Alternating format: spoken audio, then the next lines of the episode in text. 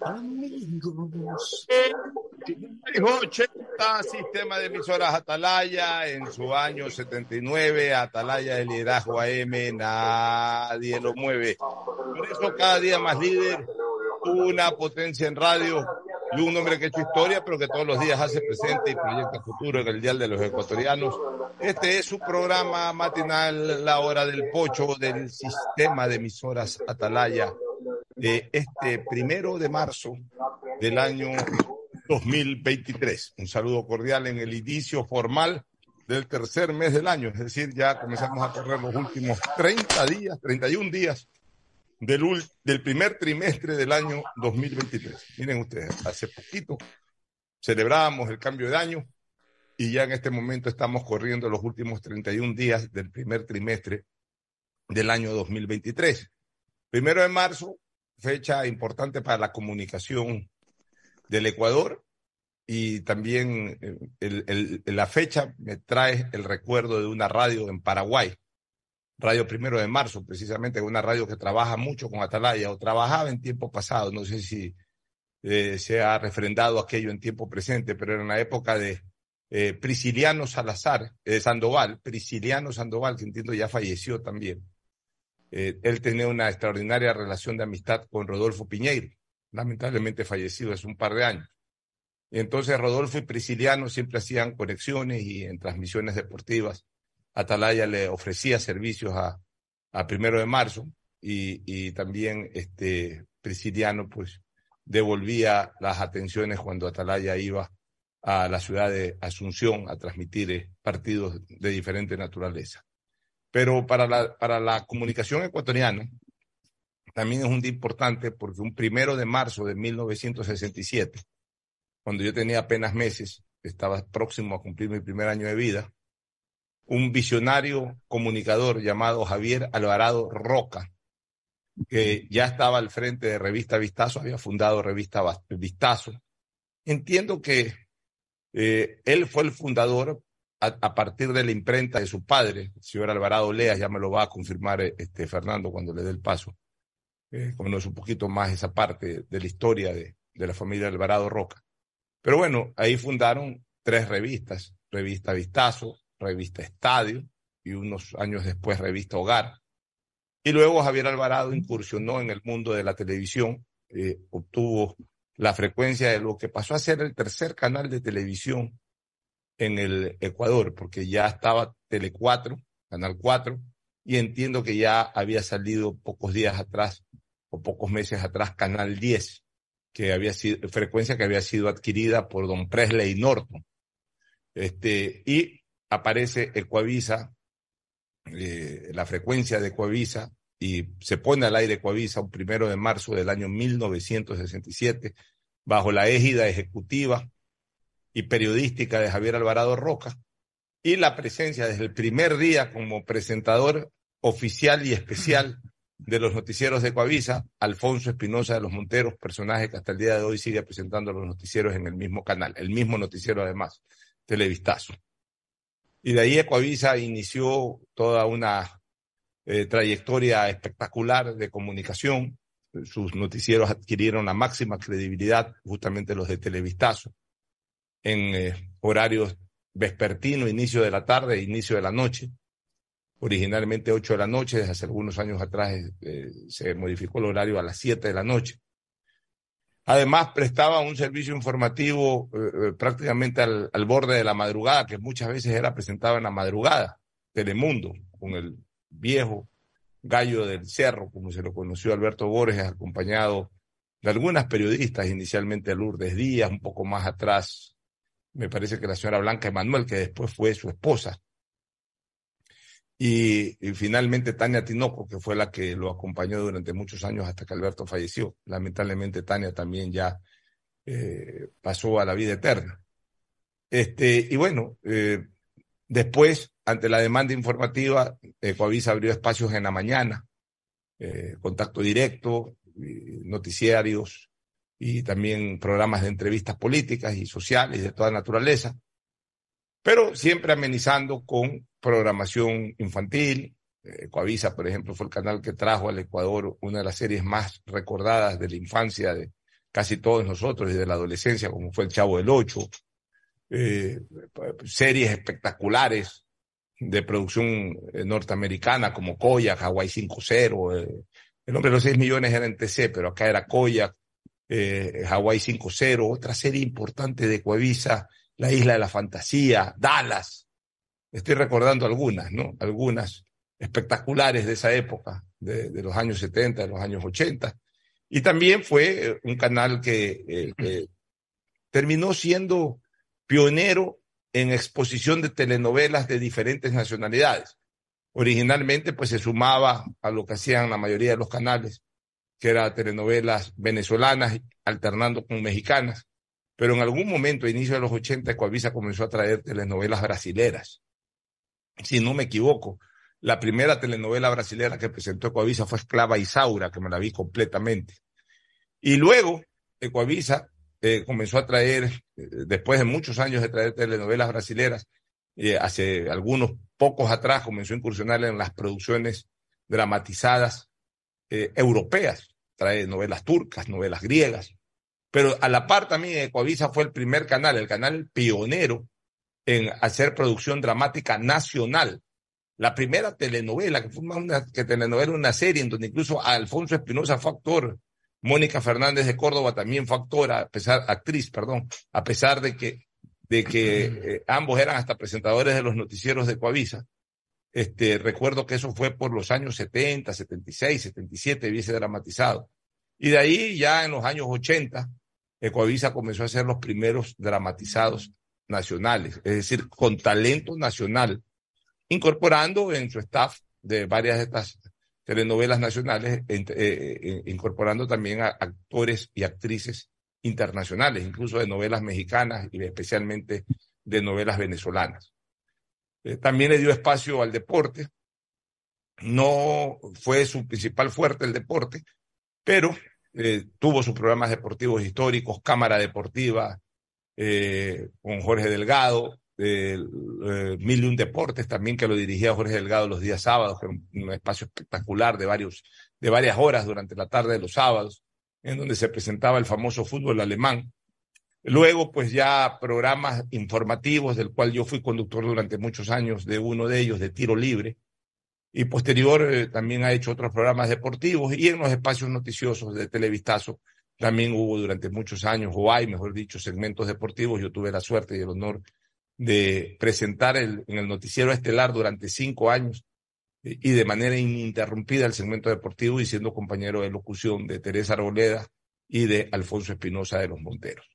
Ahí para recordar un poco lo que ha sido Ecuavisa en la historia de la televisión ecuatoriana y lo hago porque hoy Ecuavisa cumple, hoy primero de marzo del año 2023, Ecuavisa cumple 56 años de vida institucional, pues fue puesta al aire por primera vez un primero de marzo de 1967. Voy a darle el paso para su saludo y también como hombre de Ecuavisa en sus momentos eh, de inicios de la vida empresarial, ejecutiva en la comunicación por parte de Fernando Flores. Él fue también un importante ejecutivo de Coavisa, también hizo algo ahí, me parece que de televisión en Coavisa, eh, algún tipo de experiencia periodística deportiva, creo que tuvo por ahí eh, en algún torneo de interbarrial o torneo de menores que organizó Coavisa. Pero bueno, ya lo recordará Fernando Edmundo Flores Marín Ferfloma y también luego saludará a Gustavo González Cabal, el cabalmente peligroso. Pero primero el saludo de Fernando Edmundo Flores Marín Ferfloma, quien saluda al país. Fernando, buenos días. Eh, buenos días con todos, buenos días, Pocho, buenos días,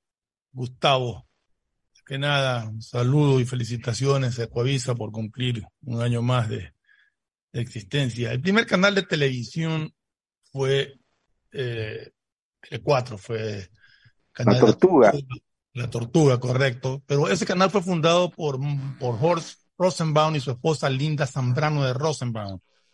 Eh, en la frecuencia se salió a nombre de la señora Linda Zambrano porque el esposo era extranjero, no podía ser dueño de un canal de una frecuencia de televisión. Salió a nombre de ella. Y ese canal lo adquirió Presley Norton. Ya, perfecto. Okay, corrijo. Entonces. O sea, Presley Norton fue dueño de Canal 4. Fue dueño de Canal 4. Perdón, yo me confundí. Este, la familia Pérez Perazo fue la que. Ella fue, ellos fueron de Canal 10. Eh, tienes toda la razón. Presley Norton compró Canal 4. Esa corrección te quería hacer. Perfecto. Y pienso que, si mi memoria no me falla, eh, Coavisa fue el segundo canal después de Tele 4. Eh, me, parece que, me parece que fue el 69. Bueno, mira. Sí. El Coavisa salió en segundo lugar. Sería, sería sí, con Javier Alvarado, desde, el comienzo. Él fue el fundador y el y el que ha llevado a Coavisa a los sitiales que tiene. En el 69 ya eh, eh, salió la frecuencia de Canal 10 de televisión bajo la dirección del, de Carlos Pérez Perazo. Sí, porque ellos fueron los que iniciaron el, el canal. En todo caso, eh, tuve, como tú dices, eh, Javier fundó Vistazo, que muchos dicen que es su niña mimada, que Vistazo está ahí. Pero en la imprenta del padre. Claro, el padre tenía. Eh, Alvarado. claro, es más, eh, yo no, creo que el padre vivía cuando Javier, cuando se fundó Vistazo. Claro, lo hicieron con Francisco Huerta Rendón. Correcto. Sí. Entonces, eh, Javier lo quiso continuar la obra del padre en la revista, pero fundó el canal de televisión. Ahí sí, ya directamente Javier Alvarado Roca, de lo que conozco. Y sí, tuve el enorme satisfacción de elaborar con ellos, eh, primero en, la parte financiera y luego estuve involucrado en la parte de comercial, que el país fue donde sucedió lo que tú medio contabas de, mi participación en otras áreas. Por coincidencia hubo un programa que se llamaba Ganadores, que era un torneo intercolegial deportivo de varias ramas. Y justamente el productor, que era Stanley Parker, se fue eh, una semana o días antes de que arranque el programa. Entonces tuve que asumir la producción de ese programa. Y luego vino lo del torneo que se llamaba, se llamaba Torneo de Campeones, donde los ganadores de ese torneo intercolegial decidimos enfrentarlos con los con las divisiones menores de los equipos ya profesionales para ver cuál era el nivel de estudiantes en relación a los a los colegios, a los, clubes. Y la anécdota es que justamente Rodolfo Piñeiro, nuestro gran amigo, era el conductor y se estaba buscando con quién hacerlo, porque era lógico que él decía que no podía pasarse dos partidos de fútbol hablando solito. Y, el elegido fue Patricio Jarrín. Tenía que venir de Quito y faltando tres días para el primer programa que iba a ser en vivo y en directo a nivel nacional, Patricio Jarrín no podía venir por X motivos y no encontrábamos quién lo haga. Y ahí fue cuando Rodolfo Piñeiro me mira y me dice, en su forma de hablar, pero hacerlo vos, pues. Yo, que estás loco, le dije yo. Sí, hacerlo vos. Total, es fútbol, comentamos, a ti te gusta y todo. Y efectivamente me, terminó convenciendo y estuve haciendo ese programa, esa incursión en la televisión que tú, me, que tú mencionabas. Bueno, un grato, un, grato recuerdo también de tu paso por Ecoavisa. Gustavo González, cabal, cabalmente peligroso. Gustavo, buenos días. Buenos días, Alfonso. Fernando, buenos días. Me uno a los saludos de ustedes respecto a Ecoavisa y, a su entorno periodístico, pero claro, la revista Vistazo fue fundada el 4 de junio de 1957, es decir, lleva a cumplir 66 años. Y el, esfuerzo periodístico eh, arrancó con el padre del de señor Alvarado junto a Francisco Huerta Redendón. Y bueno, nos, nos adherimos porque estos medios de comunicación en términos generales, siempre han tenido una lucha abierta por la libertad y por la verdad en el Ecuador. Mira, y eso hay que respaldarlo. Mira, tú ya para después irnos a otro tema, pero simplemente para terminar con este, esta remembranza de Coavisa. Eh, las, eh, eh, las joyas de la corona de, Javier Alvarado siempre fueron las revistas, especialmente, y, y las revistas fueron inspiradoras de muchos espacios eh, comenzando por el estelar de, de, Coavisa, que, es Televistazo. O sea, Televistazo no es otra cosa, o no quiso ser otra cosa, que lo que era Vistazo. Es decir, eh, una, una revista televisiva, pero diaria. Vistazo en televisión. Claro, Vistazo en televisión, después eso le puso Televistazo. televistazo. Televistazo. Luego, eh, ya existía Revista Estadio cuando se fundó Coavisa, entonces los espacios deportivos de Coavisa se llamaban Estadio. De hecho, Guillermo Valencia León Valenciano tenía un programa los días sábados a las 2 de la tarde que se llamaba Estadio. Lo hacía con Pepe Calderón.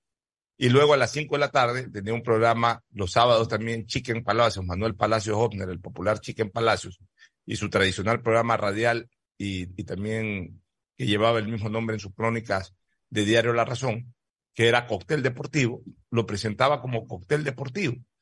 Pero Estadio, asimismo, que era revista, tuvo su espacio en televisión con el mismo nombre.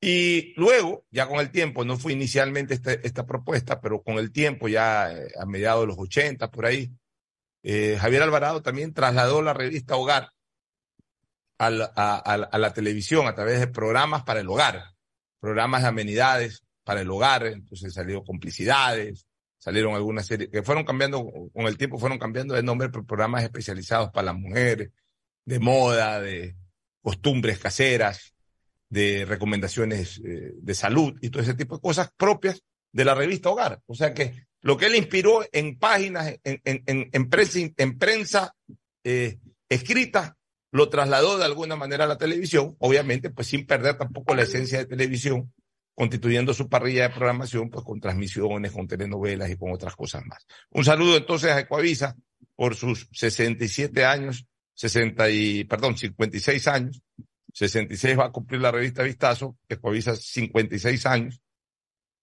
Por supuesto, pues siempre yo manifestando el orgullo de haber sido parte de esa familia durante prácticamente seis años. Ahora sí, vamos a lo político, Gustavo y Fernando. Mira, a mí lo que me preocupa del quehacer político, ya más allá del gobierno del presidente Lazo y, y, y, y de lo puntual del momento, es de que se siembren costumbres en este país que nacen de premisas equivocadas. Ahora, la noticia del día es que Leonardo Cortázar ha confirmado un aporte económico a la campaña del entonces candidato Guillermo Lazo de un millón y pico de dólares a través de Rubén Cherres. Y también ha confirmado que contribuyó con la campaña de, eh, eh, de Arauz, de Andrés Arauz y de Carlos Rabascal Salazar. Ok. En esto hay que tener mucho cuidado, señores. En esto hay que tener mucho cuidado, porque los verdaderos aportes a la campaña son los que se les da de manera oficial a la campaña, al buró de campaña. El buró de campaña tiene un contador o tesorero. El buró de campaña generalmente lo preside un director general de campaña, el propio candidato a la presidencia o a cualquier campaña. Esos son los que constituyen el buró y esos son los que representan la oficialidad de la campaña. Entonces, si yo mañana salgo de campaña electoral, Alfonso Harp se lanza algo, nombra director de campaña a Gustavo González y nombra, y nombra tesorero de campaña a Fernando Flores. Ok. Entonces, mañana viene una persona X, X, fulano de tal, no, no, no pongamos un nombre específico, sino genérico. viene un fulano de tal y le dice a Gustavo, a Fernando, que son director de campaña tesorero de campaña, o a mí, que soy el candidato, mira, eh, voy a darte un aporte de 30 mil dólares para tu campaña. Ok, muchas gracias. Yo sé de quién los recibo, esa persona la conozco. Ok, muchas gracias, te agradezco.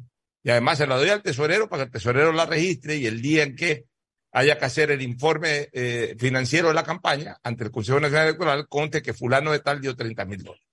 Ese es un aporte a la campaña. Y ahí existiría responsabilidad por parte de la campaña. Ahí existiría responsabilidad. Aunque uno nunca tampoco termina de ser absolutamente culpable de las relaciones que pudiera tener una persona a escondidas o de manera incógnita. Pero por último, es un ingreso formal a la campaña que tiene que estar registrado y obviamente si consta en el registro y mañana le salta algo a esa persona, pues bueno, la campaña tendría que de alguna manera dar una explicación o algún tipo de salida a la situación. Pero si yo mañana soy candidato, mi director de campaña es Gustavo González, mi tesorero es Fernando Flores, yo estoy haciendo mi actividad proselitista, tengo mis auspiciantes económicos, yo también rompo un chanchito por ahí de mis ahorros y pongo algo de plata para esa campaña. Pero resulta que una persona X a un pariente mío le dice, estoy consiguiendo plata para la campaña. Ok, está consiguiendo plata para la campaña. Digamos que consiga la plata para la, para, dije, para la campaña. Y esa persona por cuerda independiente manda hacer camisetas, pone una central política por ahí, eh, genera alguna actividad proselitista o organiza un meeting, de repente me invita que yo vaya al meeting, yo voy al meeting, hablo, yo voy al meeting. No he recibido un centavo, nada. Esa persona está activando políticamente en beneficio de mi campaña, yo voy. Entonces, si mañana salta de que, ah, no, a fulano de tal le dio sutano, le dio 100 mil dólares, 200 mil dólares. Ese es el problema del que dio y el problema del que recibió y que hizo paralelamente a la campaña. Ese no es el problema de la campaña central.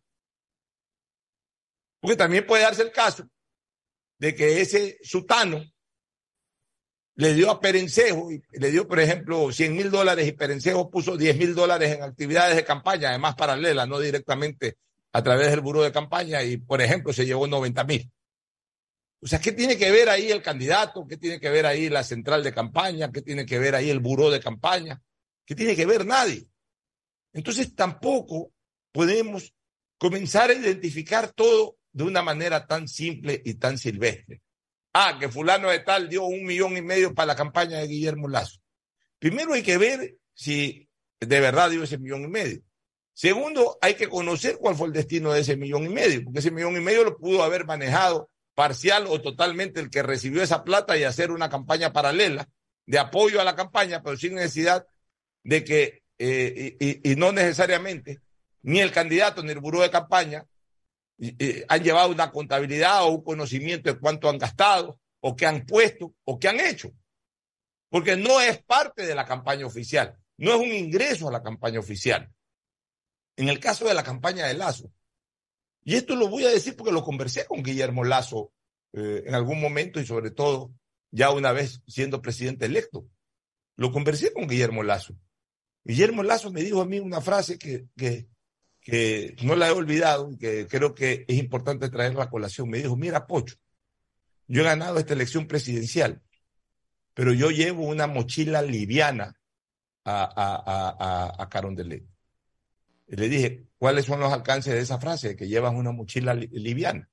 Me dijo, una mochila liviana en el, en el sentido de que yo no he recibido mayores aportes económicos, ni ese tipo de apoyos, porque mi campaña de alguna manera se ha sustentado en base a aportes de gente cercana a mi propia, a mi propia condición económica, a personas que tengo plenamente identificadas que fueron las aportantes. Así que yo no le he pedido, dicho de otra manera, no le pidió plata a Raimundo y todo el mundo, ni aceptó aportes de Raimundo y todo el mundo, sino de personas muy específicas y, y en poca cantidad, digamos, en poca cantidad personas y hasta en poca cantidad montos. Entonces, ahora que salgan con esto de que la campaña de Lazo recibió un millón y medio, no es la campaña de Lazo, salvo que se compruebe que el que recibió el millón y medio es el tesorero, es el candidato o es el jefe de campaña. Ahí se puede decir la campaña de Lazo o la campaña de fulano. Si no, y, obviamente si esas personas recibieron, debieron haber tenido la obligación de, de, de informarlo. Pero si no recibieron ese monto, ni siquiera han tenido idea de ese monto.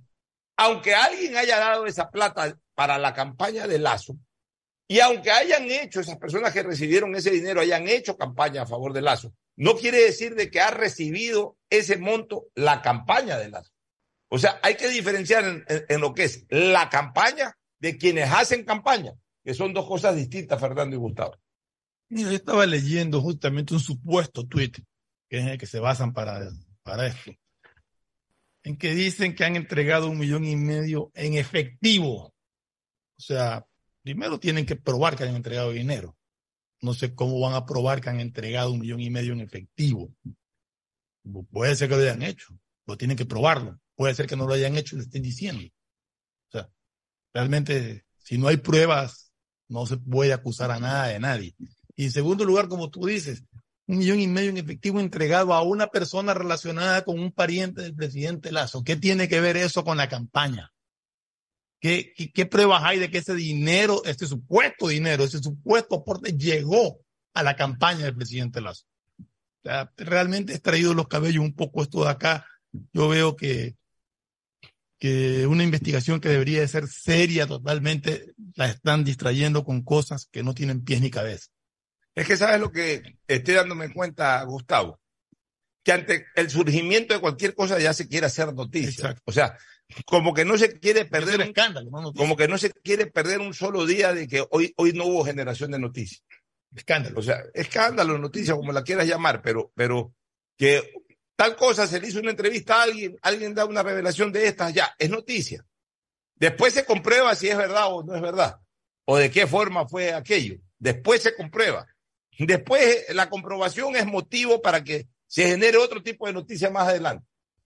O sea, como eh, se, están manejando aquí las investigaciones periodísticas, y con todo respeto lo digo a quienes las desarrollan, prácticamente como un serial de telenovelas. Es decir, la telenovela tiene 27 capítulos de lunes a viernes. Entonces, de lunes a viernes hay que poner un capítulo. Sábado y domingo se descansa. Este, comienza nuevamente el lunes hasta el siguiente viernes hay que poner un capítulo diario. Entonces, no se está creando verdaderamente un tema investigativo, sino una telenovela alrededor de esto. Entonces, todos los días tiene que salir alguna noticia, alguna novedad. Y mañana la noticia es la réplica de esa novedad. O sea, y ahí va, se va alimentando este tema. Y yo no, a ver, yo no eh, refuto aquello, ni tampoco reniego de aquello, ni considero que eso está mal, mientras la solidez periodística garantice de que las cosas se han hecho bien, llevando eh, lo deontológico, es decir, eh, los códigos deontológicos del debido proceso investigativo periodístico, contraste, entre otras cosas más. Bueno, adelante, que saquen todo lo que tengan que sacar. Pero, o sea, lo que no me parece correcto es que, porque alguien dijo, di un millón y medio para la campaña. Entonces, la primera pregunta es, ¿a quién usted le dio la plata? Se la dio a Cherres, ya. ¿Cherres qué era en la campaña de Lazo? Nadie. Era un amigo del cuñado de Lazo que estaba haciendo campaña por Lazo. Oficialmente no era nadie. Oficialmente no era nadie. O sea, eh, Rubén Cherres nunca fue a la, a la oficina de Guillermo Lazo, eh, a la oficina de campaña de Lazo. Pero... Y si alguna vez llegó a estar ahí en la oficina de campaña de Guillermo Lazo fue porque acompañó a, Danilo Carrera. Y en ese momento, pues obviamente eh, Rubén Cherres era una persona común y corriente eh, eh, que evidentemente pues era un ciudadano, o era un ciudadano más. También podía ir a una campaña, a una central, pero él no era integrante de la campaña formal del presidente Lazo. Entonces, si a él han dado ese valor, según dice Cortázar, yo no lo digo, ni nunca me enteré tampoco, pero si Cortázar le ha dado ese valor a, a, Rubén Cherres, entonces se lo ha dado a Rubén Cherres. No se lo ha dado a la campaña de Guillermo Lazo. Ah, se lo ha dado para cada campaña por Lazo, está bien. Eh, esa plata ingresó a la campaña de Lazo. Yo, yo veo difícil que esa plata haya ingresado oficialmente a la campaña de Lazo que con esa plata hicieron campaña por Lazo. Sí, es probable que hayan hecho campaña por Lazo, pero eso significa que es una plata que ingresó a la campaña. No, es una plata que le dieron a una persona para que apoye la campaña, punto. No sé si tú compartas el criterio, Gustavo. Bueno, sí, es un tema que a mí no me consta, no, no conozco, es un tema ya entre blancos, es decir, no sé quién dirigió la campaña de Lazo, no sé cuántos grupos independientes existieron, no sé si esos grupos independientes contaron con el visto bueno del jefe de campaña o del candidato. Ese es un problema de entre blancos del que no quiero comentar porque no tengo mayor interés. Y te voy a decir por qué. Porque en las campañas la contabilidad es una y lo que se declara es otro y lo que se recibe en negro es otra cosa. Eso ha sido ayer, hoy y va a ser mañana. Entonces es un tema que para los días que está sucediendo, la República no le veo mayor trascendencia, no, no, no le veo mayor importancia frente al tiempo de nuestros radioescuchas. Eh, quisiera, Alfonso, entrar un poco de, lleno a lo que está sucediendo, a la puesta en escena de un informe preliminar de una determinada comisión del Parlamento. Eh, comentario que he recibido de parte del ministro de Gobierno, la calificación de mamotreto. Eh, yo quisiera, para oportunidad de nuestros radioescuchas, aclararles qué significa mamotreto, porque esto es importante. Mamotreto, según la Academia de la Lengua Española, es un armatostre, es un objeto grande. Mamotreto también es un libro o legajo muy abultado. En este caso, el informe tiene doscientas y pico de páginas. 222 páginas. Exacto. Entonces, un libro o legajo muy abultado debe ser aquel que pase de 500 o 1000 páginas, principalmente cuando es irregular o deforme. Mamotreto, también dice la Academia de la Lengua Española, es un libro o cuaderno en que se apuntan las cosas que se han de tener presentes para ordenarlas después. El vulgo considera que como mamotreto suena feo, se puede usar como despectivo. Pero eso uno puede esperar del vulgo. En todo caso, esto es solo para la anécdota. El informe está planteado y tiene varias causales. Hay dos informes, Gustavo. Hay un informe de, la... minoría también. ¿Perdón? Hay un informe de minoría también hecho por Gruber Zambrana. Pero yo no voy a perder el tiempo leyendo eso, Fernando. Te estoy diciendo que, hay tú me digas, no, o sea, tú me digas, a ver, yo creo la opinión que, perdóname, sale Gustavo, del asesor del perdóname, Gustavo, de gobierno. Si, no, no, perdóname, pero si estamos hablando de, de, informes, así sea un legislador el que presenta un informe de minoría, si leo el de mayoría, leo el de minoría. Ese es tu no problema. Sé lo que diga, no sé lo que diga. Pero Ese es tu problema. Solamente estoy diciendo que existe un informe de minoría también. Te lo doy, pero ese es tu problema. Yo no voy a leer un informe del señor Zambrano ni cagando. ¿Me explico? Ni porque no tuviera nada que leer en la vida. En todo caso, hay un informe. Y ese informe establece algunas posibilidades. Lamentablemente, en el sistema penal ecuatoriano, la traición a la patria ha quedado diseñada solamente cuando exista un conflicto externo. La doctrina penal contempla otra condición para lo que se debe considerar como delito de traición a la patria. Y esa concepción es de doctrina, no de derecho positivo ecuatoriano. Pero vale la pena de todas maneras tenerla clara, porque sin lugar a dudas que va a servir para el análisis. La traición a la patria es una calificación aplicada al delito que supone un atentado grave contra la seguridad interior o exterior del Estado. En el derecho público ecuatoriano como eh, positivo, como es el Código Orgánico Integral Penal, la calificación está dada solamente cuando se trate de un conflicto externo. Y sabemos perfectamente quienes hemos estudiado derecho que nullum crimine, nullum pena, nullum crimine sin el eje. Esto significa no hay delito ni tampoco pena sin ley. Esto es así. No hay nada que hacerle.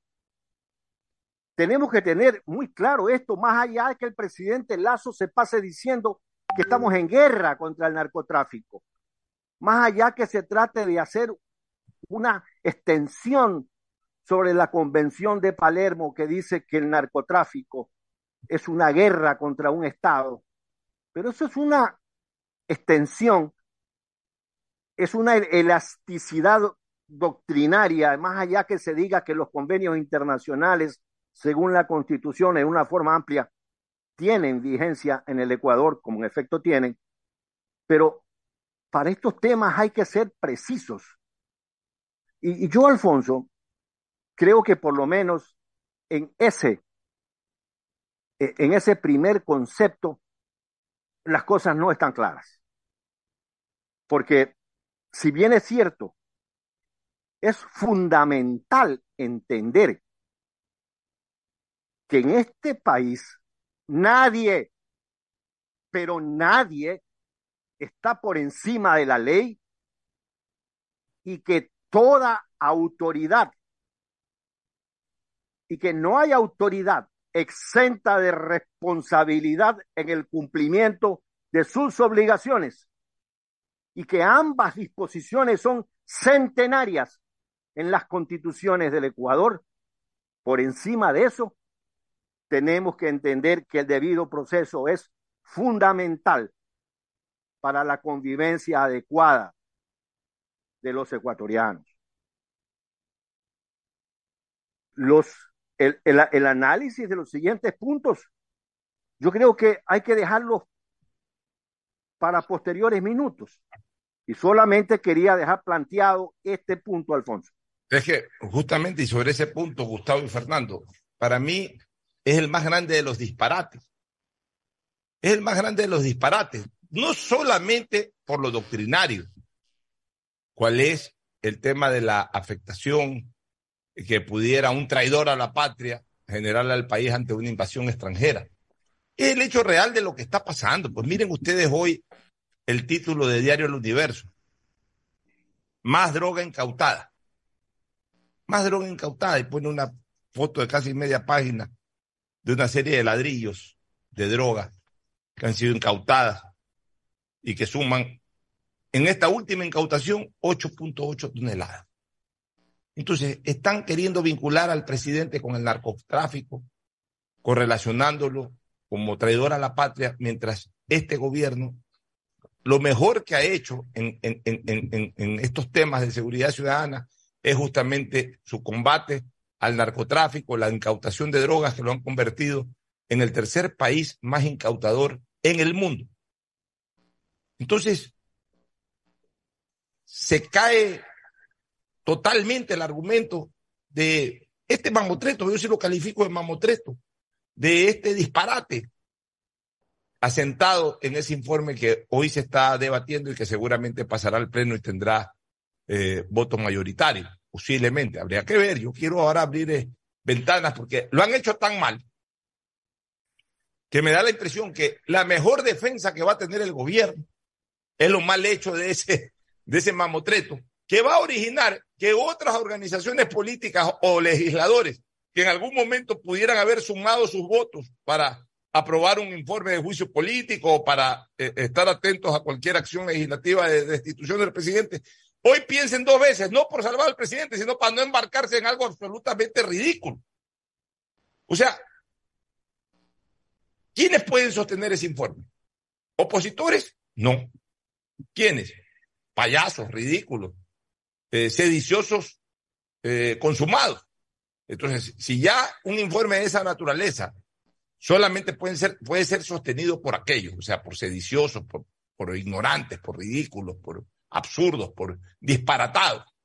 Entonces, por más de que haya otras agrupaciones políticas que pudieran estar en la línea de la destitución del presidente eh, Guillermo Lazo, ante esa situación tampoco pueden prestar su nombre, pueden prestar su firma, porque quedarían también ellos como enmarcados en calidad de tales, de payasescos, de ridículos, de disparatados, de sedicioso. Una cosa es el acto político de fraguar una destitución, de darle la vuelta a la constitución a efectos de encontrar una fórmula para sacar un presidente, cosa que nosotros condenamos, pero que sabemos que es posible. Y otra cosa es ya, perdonen la palabra o la frase un poco dura o vulgar, redactar cualquier huevada con tal de, de, complementar o de, o de eh, llevar a cabo un objetivo. Entonces, también yo creo que hay bloques políticos o hay bloques que representan organizaciones políticas que tienen un, espacio en la historia de la política ecuatoriana, que no son aventureros de la política. y digo concretamente Izquierda Democrática y el Partido Social Cristiano. Pero, justamente en su momento un legislador de la Izquierda Democrática dijo que no encontraban causales ni motivos, pero que estaban dándole la vuelta para ver si por omisión lo podían hacer. Es decir, en otras palabras, lo que se entendió es no había causa, pero estamos viendo cómo, cómo lo jodemos. Ya, pero entonces, ok, busca la manera de, joderlo. Ya. Busca la manera de joderlo. Y búscate, la, la, la, búscate el criterio ese de la omisión que es tan forzado. Pero, pero no llegas al extremo de, querer acusar por traición a la patria. Increíble. Porque eso ya es payasesco. Increíble. Eso ya es absolutamente ridículo. O sea, eso se cae porque se cae. Entonces, partidos históricos, y yo voy a hablar concretamente de dos partidos históricos porque son históricos, por Fernando. No podemos negar que el Partido Social Cristiano y la Izquierda Democrática son partidos históricos de la vida republicana de los últimos 50 años. Han sido protagonistas dos décadas, tres décadas, cuatro décadas del quehacer político, el uno más persistente que el otro, o más permanente que el otro. La Izquierda Democrática en algún momento desapareció, pues volvió a aparecer. Pero sus siglas, su casillero político, sus nombres como organizaciones políticas son históricas. Entonces tampoco se pueden prestar para estas ridiculeces. Para... Una cosa es que estén en una posición de, de destitución, porque bueno, ese es el ejercicio político que ellos quieren desarrollar y, ya. Eh, se meten, se, se, se, incorporan a aquello. Bueno, pues vamos a ver hasta dónde pueden llegar. Pero, pero todo tiene también su límite. O sea, no pueden aprobar con sus votos este mamotreto, esta cosa absolutamente absurda, este, este, esta serie de criterios o de, de, eh, imputación de delitos absolutamente inexistentes, solamente porque se les ocurre ver qué hacemos para, para, para configurar un juicio político. Claro, en cambio de corrientes políticas que están jugadas a cualquier cosa con tal de llevar a cabo este propósito, que en el fondo no tienen una historia importante que defender. Y estamos hablando concretamente del correísmo. El correísmo tiene una historia de los últimos 12, 14 años, señores. Y estamos hablando de Pachacuti, que en el fondo eh, es una corporación legislativa demasiado híbrida. Llega ahí cualquiera nombre de Pachacuti, cualquiera se abre, cualquiera se queda, etcétera. En el caso de la izquierda democrática y del PSC, que son más orgánicos, también tienen que defender bastante su trayectoria eh, como institución política. Tampoco se pueden prestar para afirmar cualquier pero cosa. Que la izquierda democrática está dividida, ¿no? Siguen, siendo izquierda democrática, pero están divididas. Bueno, pero completamente. pero no sucede eso en el Partido Social Cristiano. ya, el Partido Social Cristiano sí tiene si responden orgánicamente. La izquierda democrática no, pero si hay un, grupo que responde orgánicamente. Y debería en algún momento la izquierda democrática, como estructura orgánica, dar una aclaración al respecto. Señores, nosotros llegamos con la bandera de izquierda democrática 17, pero nos han quedado seis que son de la izquierda democrática. Bueno, esos seis rechazamos este tipo de cosas. y, además expulsamos o desconocemos la relación con los otros 12 o 13 que están actuando por su cuenta. Lo que pasa es que hoy los, los partidos políticos no manifiestan, no toman decisiones al respecto. Entonces crean la confusión en la ciudadanía. Pero yo creo, Gustavo y Fernando, que más allá del informe, más allá del informe que se está debatiendo y que seguramente se aprobará en esa comisión, vamos a ver qué pasa en el Pleno.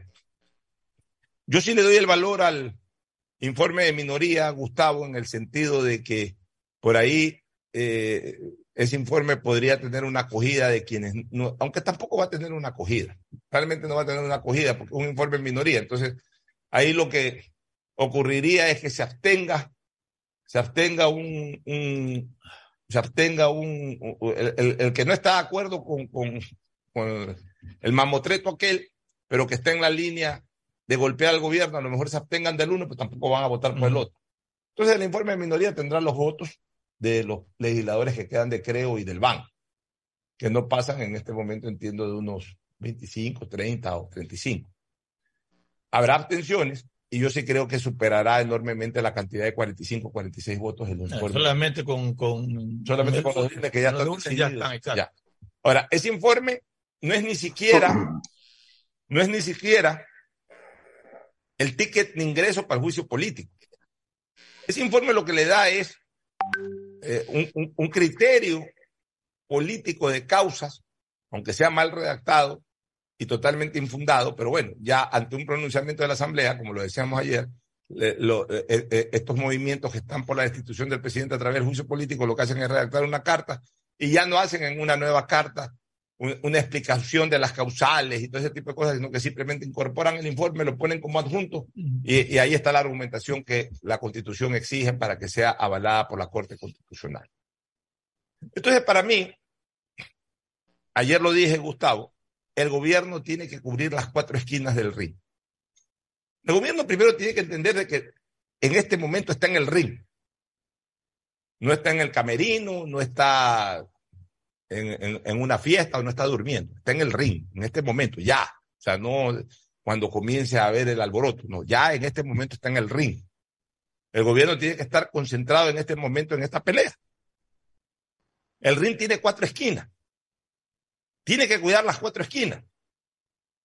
Una esquina es la esquina constitucional que como yo lo dije ayer, para mí no va a ser determinante, porque yo creo que la Corte Constitucional, más allá que puede salir con el argumento de que eh, eh, observa las formas y no el fondo, pero siendo tan eh, evidente la torpeza de la argumentación, yo sí creo que la Corte Constitucional está obligada a ir un poquito más allá de revisar las formas. pero más allá de las formas, la Corte Constitucional está en la obligación de que se ajuste a las causales que exige la Constitución. Sí, pero la, la, Corte Constitucional lo que no va a hacer porque no es juzgador, sino simplemente lo que va a dar es un veredicto de admisibilidad.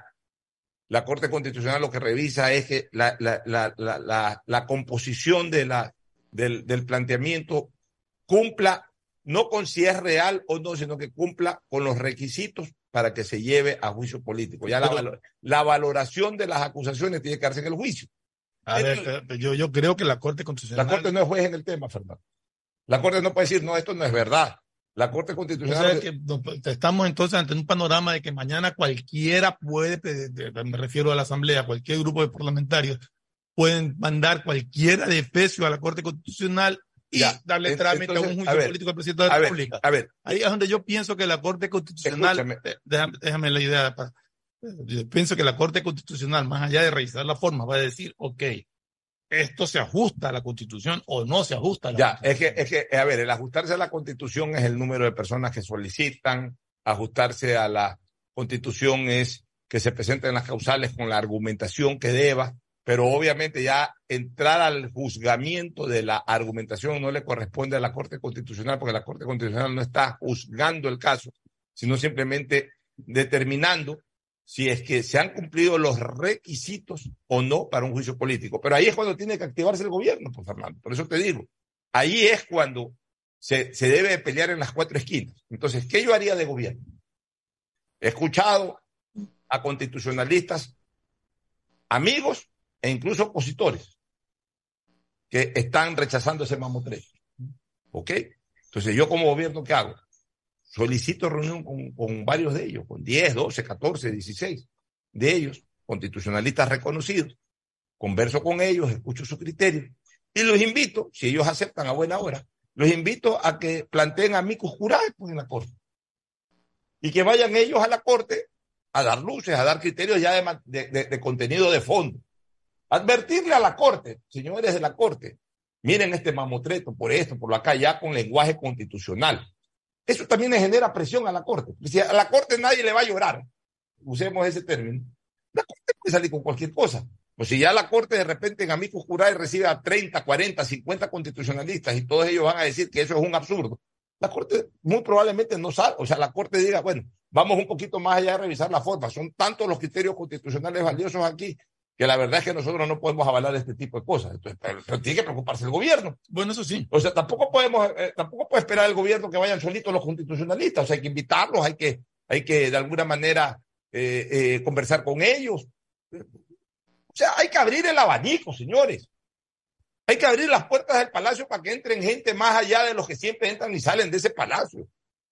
Y no que vayan a pedir ningún favor ni nada, sino a conversar políticamente, a conversar constitucionalmente y en nombre de la estabilidad democrática del país, invitarlos a que vayan a defender la estabilidad democrática, no el gobierno, la estabilidad democrática. Y yo te aseguro que muchos constitucionalistas que ya se han pronunciado en redes sociales, como un Rafael Ollarte, por ejemplo, que generalmente es contradictor del gobierno en muchas cosas, él ha dicho que eso es un mamotreto y él iría tranquilamente a la Corte. Es que lo que tú dices de la gran No creo que Ollarte haya el dicho gobierno que es un se está. ¿ah? defendiendo a la democracia. Ollarte se ha pronunciado.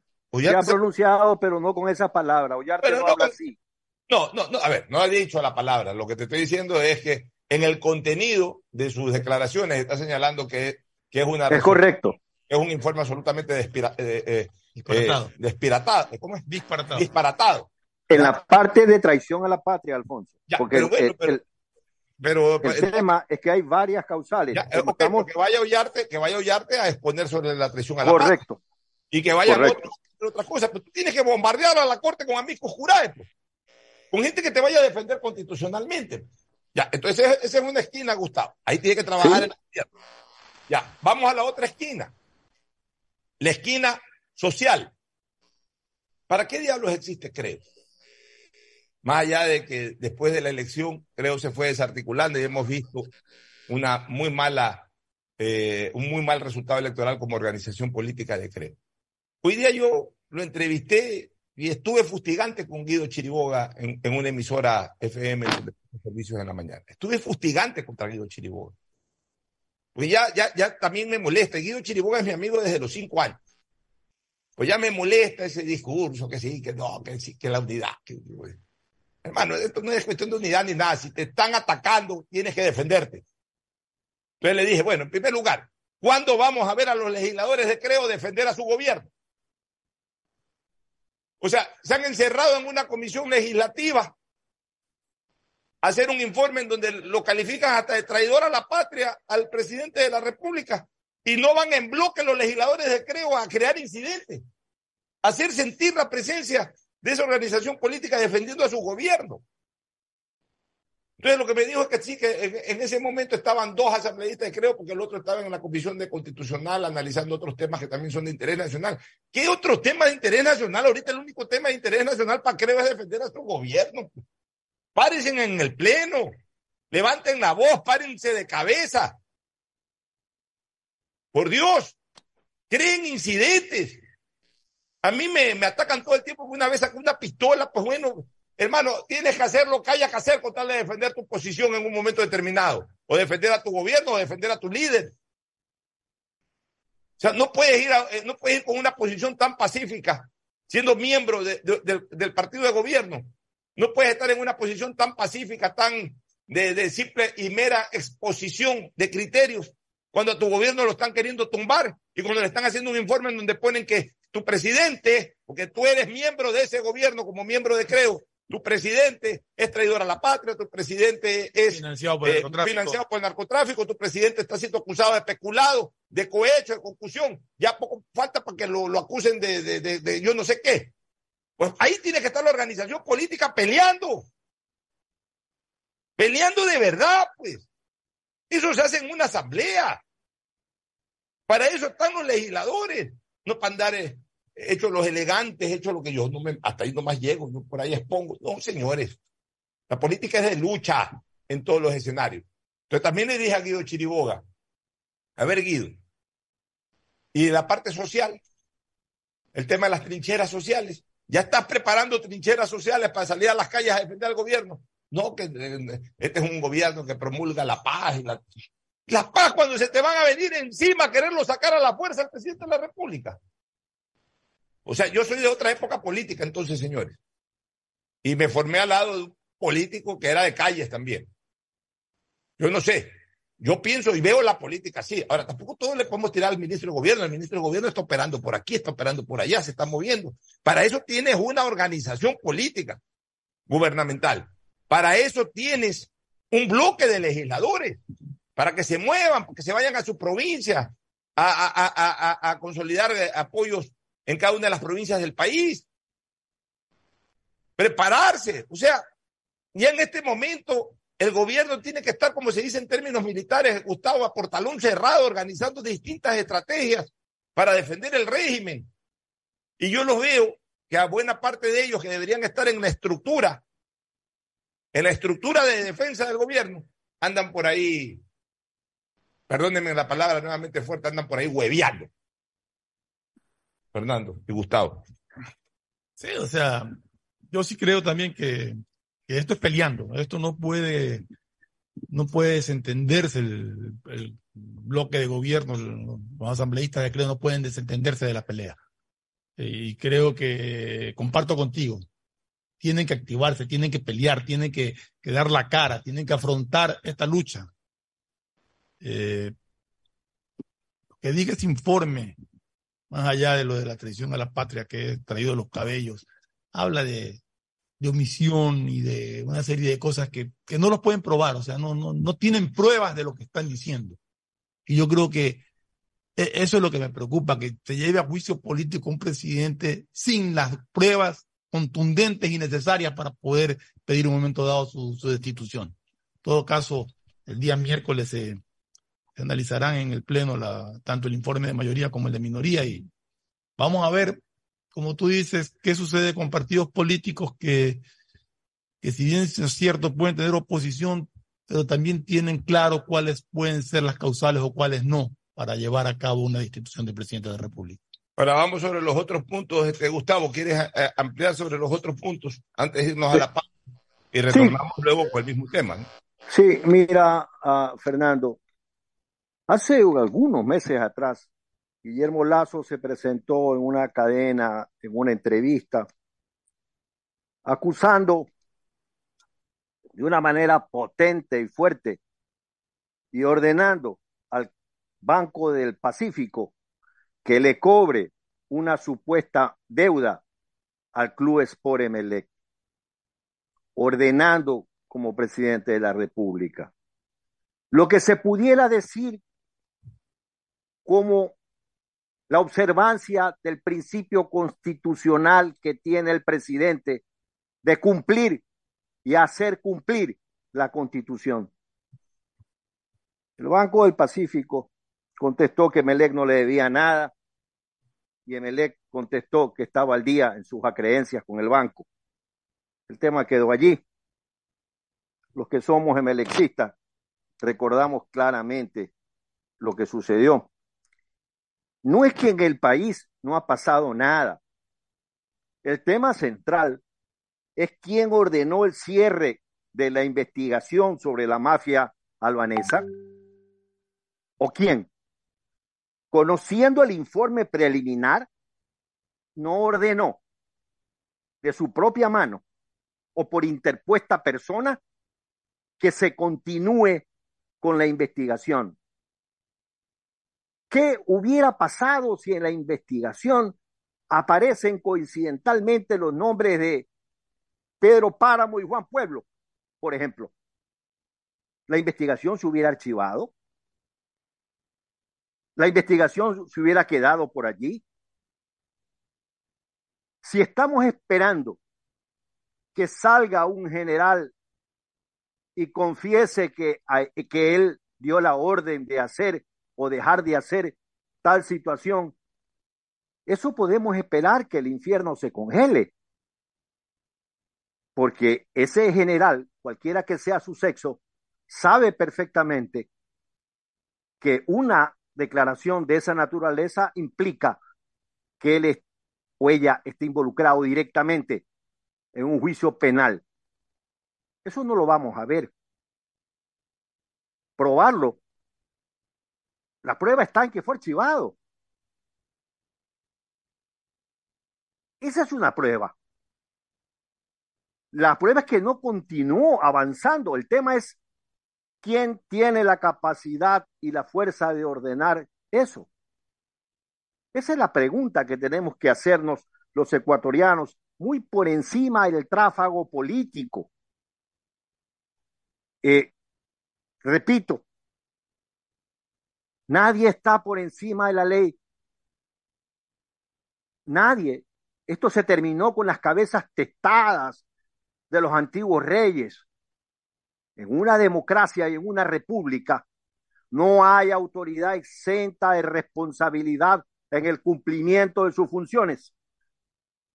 Y no hacer o no denunciar, evidentemente, un posible delito implica para cualquier ciudadano, desde el presidente hasta el más sencillo de los ecuatorianos, la posibilidad de ser reo de una infracción penal por no informar sobre esa infracción.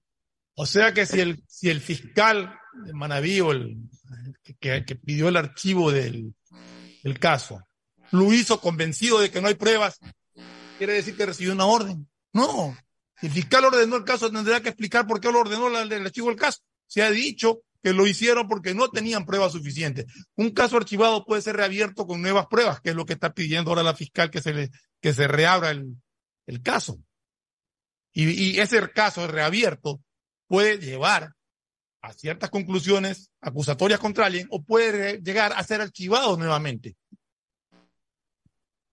Por supuesto, por supuesto. Por eso, pues, pero entonces el archivo de la causa no es necesariamente de una orden, no es, no es una prueba de nada. Simple y llanamente un fiscal ordenó su archivo. ¿Por qué lo hizo? Habría que preguntarle a él si efectivamente porque no tenía pruebas suficientes o porque recibió una orden.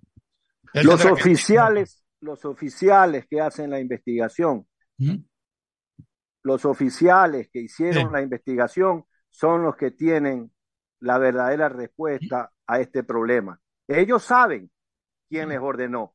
el fiscal, el fiscal de, de, suyo, lo que ve es que los señores investigadores dicen que esto hasta aquí llega y hasta ahí llega.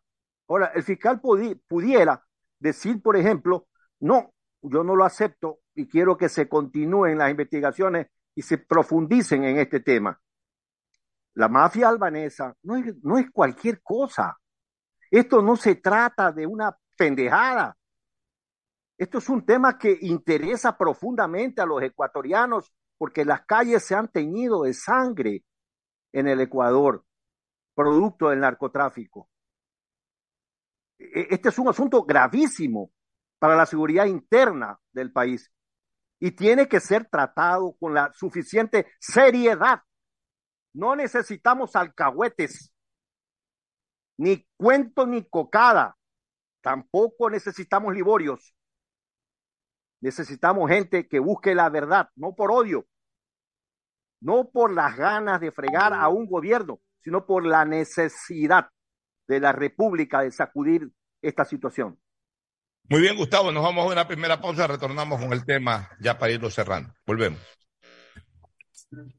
El siguiente es un espacio publicitario apto para todo público. Si querías que este 2023 te sorprenda, prepárate, porque llegó la promo del año de Banco del Pacífico. Ahora por cada 25 dólares de ahorro programado, estas participan por premios increíbles cada mes. ¿Escuchaste bien? Puedes ahorrar y ganar todo el año. En marzo empieza a ahorrar y participa por un increíble viaje a las Islas Galápagos. Banco del Pacífico. Son más de 3.700 obras y servicios que transforman vidas en Guayas. Nuestras niñas, niños y jóvenes merecen crecer alejados de las drogas y de las amenazas de las calles. Y lo hacemos a través del campeonato de fútbol Liga Pro Kids, la Copa de Indoor Guayas, la Escuela de Surf en Engabao y los vacacionales con más de 10 disciplinas deportivas. Sí, es mucho lo que hemos hecho y seguiremos haciendo. Prefectura del Guayas. Ando con hambre, mijo. ¿Me puedo calentar una pizza? Claro. Usa el micro. Cuando se va la luz, tu vida se detiene. Evita los cortes pagando tu planilla en nuestra app o visitando nuestras oficinas. Con CENEL EP, tu vida sigue. Gobierno del Encuentro. Guillermo Lazo, presidente. Pedagogía, diseño, medicina, arquitectura, comercio, turismo, nutrición, literatura, computación, psicología, trabajo social, electricidad, agronomía, animación digital. La verdad es que tenemos tantas carreras que ofrecerte que no nos alcanzan en esta punta. Ven a la Feria de Estudios de la UCSG y descúbrelas todas. Te esperamos este 5 de agosto, de 8 a 17 horas, en la avenida Carlos Julio Rosemena, kilómetro 1 y medio. Tenemos muchas sorpresas y beneficios para ti. Universidad Católica de Santiago de Guayaquil. Nuevas historias, nuevos líderes. Ay, amiga, te cuento que estaba viendo la serie en mi cuarto, pero ya tenía que salir a trabajar y la curiosidad me mataba. Así que la terminé dentro del bus. Y no sabes, se me escapó un grito delante de todos. Tienes que verla donde sea. Claro Video y HBO Max vienen incluidos en tu plan de internet de fibra óptica de Claro para que mires tus series y pelis en cualquier lugar. Contrata ahora tu plan con más velocidad desde 25 dólares masiva al mes llamando al 505 mil. Claro, por ti y para ti. Más información en claro.com.es. Aqua Gardens, una ciudad para el futuro, vibrante, segura, digital y sostenible. Un proyecto con el respaldo de Pronovis y Colon Corp. Para mayor información, ingresa a aquagardens.es. Si la placa de tu vehículo termina en dos, realiza su revisión técnica vehicular durante todo el mes de marzo. Paga la matrícula Separa turno desde las 7 de la mañana, de lunes a sábado, en todos los centros de matriculación. No lo olvides. Todas las placas terminadas en 2 realizan la revisión en marzo. ATM, trabaja por ti. En el Centro de Terapias Guayas Integra de la Prefectura del Guayas, forjamos el camino de la inclusión y hacemos posible que los niños, niñas y adolescentes con discapacidad tengan una atención integral a través de nuestras terapias como psicología, psicopedagogía, arte terapia, equinoterapia y musicoterapia. Son más de 3.700 obras y servicios que transforman vidas como en Guayas Integra. Prefectura del Guayas.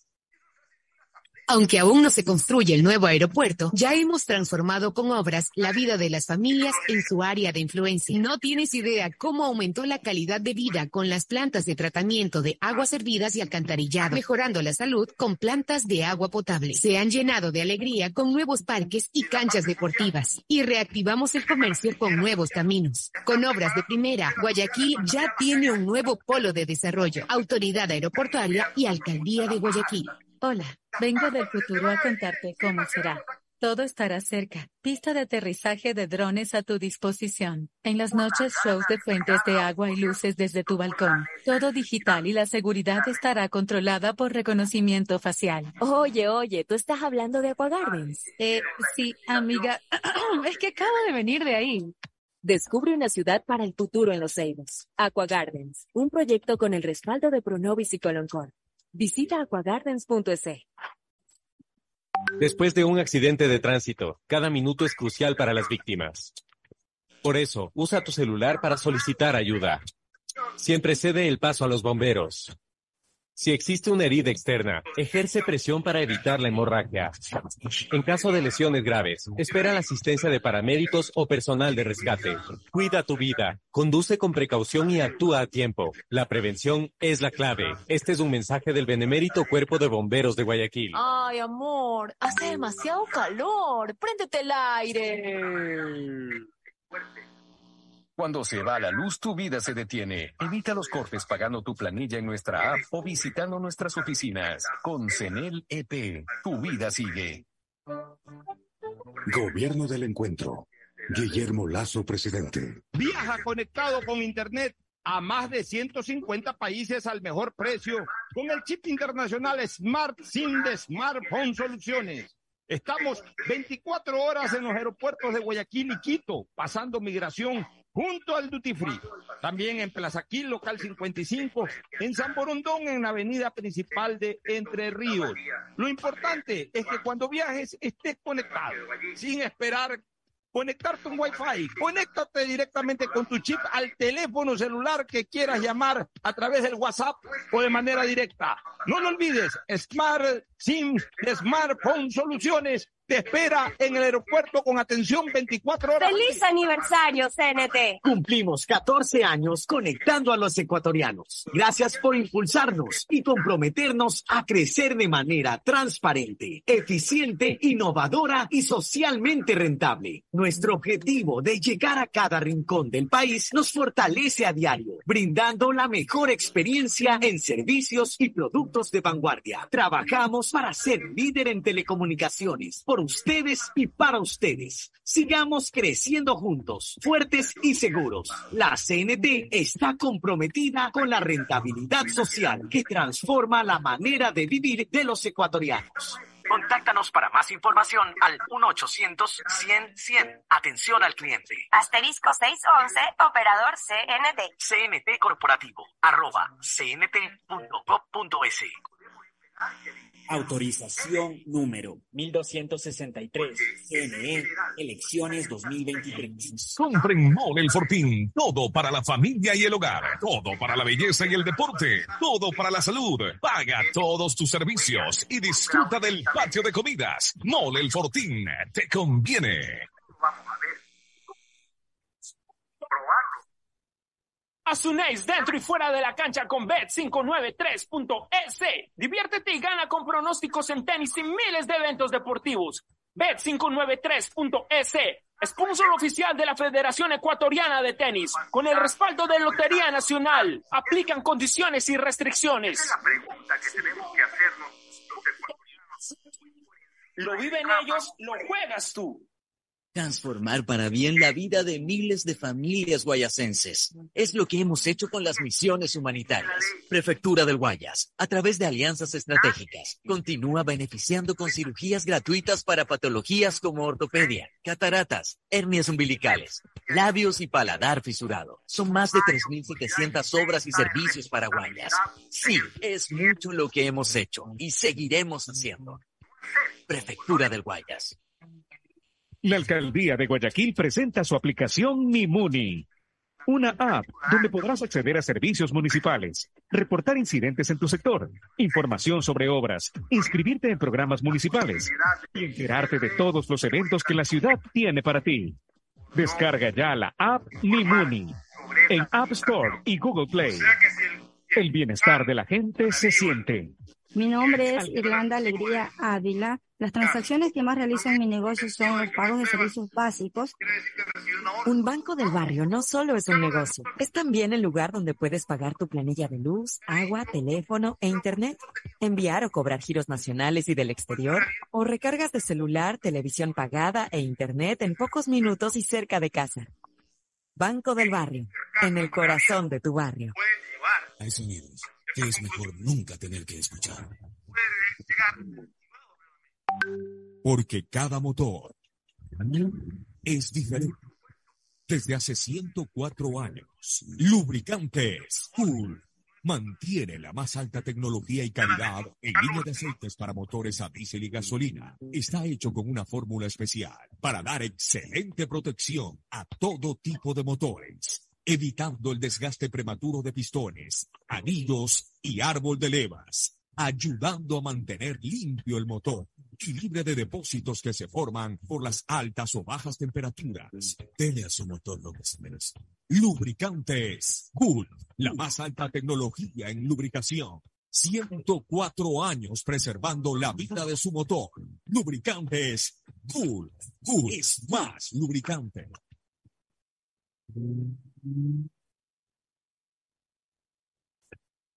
Pinter Espacio Publicitario.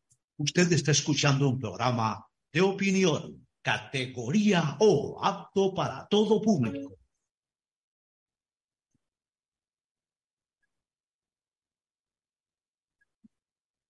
Camino sobre tu piel morena y siento tu latido. Y miro lo bueno que. Muy bien, retornamos. Este, el titular de Diario Expreso de hoy, este, también creo que en dos frases, o en dos renglones, mejor dicho, del titular, registra, dibuja o grafica lo que está pasando en el país. Pone el correísmo acomodé lugar. Quiere a Lazo en el banquillo. Esa es la realidad, acomodé lugar. Entremos a los otros puntos, ¿no? Ya, ya tratamos este tema de traición a la patria y toda esta cuestión. Vamos ahora al otro punto, al, al de peculado, cohecho y concusión. Son acusaciones graves, porque son los tres, eh, enriquecimiento ilícito también habla ahí. O sea, son los delitos precisamente en contra de la administración pública y en donde para que esos delitos se consagren plenamente tiene que haber un beneficio económico, un beneficio económico eh, para la persona que desarrolla esa acción delictiva o para terceras personas vinculadas. Yo no creo que el presidente Guillermo Lazo haya aumentado un solo dólar de su patrimonio por las acusaciones que, que, que le están vertiendo, en primer lugar. En segundo lugar, el mismo informe señala de que no hay un vínculo directo de acción y entonces atribuye a un vínculo indirecto de omisión. Pero omisión de qué? O sea, ¿qué se consagró para que el presidente de la República bajo su omisión se haya consagrado? Esa es la primera pregunta que yo haría. ¿Qué se consagró? ¿Qué se desarrolló? ¿Qué se hizo? ¿Qué se fraguó? ¿En dónde está el haber atentado contra el interés nacional con la anuencia del presidente a través de una comisión de, de, omisión, es decir, de no hacer nada para evitar. Omisión deriva en dos figuras penales delictivas de tiempo pasado a las dos, de tiempo presente una de ellas, que son la complicidad o el encubrimiento. Cuando tú omites actuar, estás actuando como cómplice o como encubridor dependiendo del estado en que, en, que el haya, estado de tiempo en que participa. Para que haya omisión tiene que haber conocimiento de la Claro, cosa. para que haya omisión tiene que haber conocimiento que se va a hacer eso mm, yo tengo la obligación de impedirlo, me hago el loco, me hago el sueco, como se dice popularmente, me voy a otro lado, miro para otro lado para eh, ayudar a que eso se frague. Entonces, ahí yo estoy actuando por omisión de manera cómplice. O sea, estoy ayudando a que se desarrolle el delito. La otra es omisión a través de la figura del encubrimiento. Es decir, nunca supe de que esto se produjo. Pero cuando me informaron, no reaccioné, no mandé investigar, no busqué sancionar, no saqué a la persona involucrada en el tema y aparte lo, lo, lo, lo puse a órdenes de la justicia. Entonces, a sabiendas de que eso se produjo sin mi conocimiento, pero ya a sabiendas de que se produjo, no hago ningún tipo de cosas, ahí estoy actuando por omisión. Pero para ambos casos tiene que producirse, pues. Tiene que producirse. O sea, tiene que producirse el daño para que por comisión de omisión se haya producido, en este caso, la, eh, la vinculación de la persona. Porque no cabe aquí el tema de tentativa, o sea, de que se intentó y no se hizo, porque, o sea, ¿cómo se puede intentar y tú colaborar o encubrir en un intento con tu silencio? No, no, no, no, no es fácil configurarlo ahí, tipificarlo ahí, o con tu inacción, no es fácil. Por eso yo ayer decía que la acción es un acto objetivo y la omisión también es un acto, el acto de omitir participar es un acto subjetivo. Es un acto que, tú lo puedes en un momento determinado eh, justificar plenamente. No lo conocí, no lo he sabido. Sí, me dijeron por ahí, pero nunca se confirmó aquello. O sea, tú puedes, mientras tú no seas partícipe de la cosa, tú te puedes decir, oye, tú, tú, tú, tú conocías y te hiciste el loco. Yo no he conocido. O sea, si tú lo haces, aquí está la prueba de que tú lo hiciste. Eh, eh, pero el conocer, el conocer, eh, para, para, para, para probar el conocimiento de causa, ya necesitas otro tipo de cosas. Primero que se consagre el, el hecho, el acto. Segundo, una vez consagrado el acto, que se te compruebe, puede ser a través de una escucha telefónica, obviamente legalizada, a través de una orden judicial, puede ser a través de, de información eh, a través de eh, online, es decir, de, de, de, por ejemplo, una incautación se te llevan el disco duro y en tus computadoras hay correos, todo, sí voy a hacer eso, ya, ya, tranquilo, hazlo nomás que yo acá eh, me hago el loco. O sea, tiene que haber pruebas para demostrar de que tú supiste y no hiciste nada para impedirlo o supiste y no hiciste nada para, para, para perseguirlo. Tiene que haber pruebas, pero no es que eh, hay un informe ahí en donde fulano de tal habla y se toma el nombre del cuñado para mil y un cosas y entonces ya eso es especulado, eso es conclusión, eso es cohecho. Y está vinculado por, por omisión de actuar. ¿Omisión de actuar en qué? Si el mismo informe fue archivado. Porque dicho sea de paso, ese informe, eh, o mejor dicho, ese informe registra una serie de acciones de inteligencia de policía, pero buscando temas de narcotráfico. Correcto.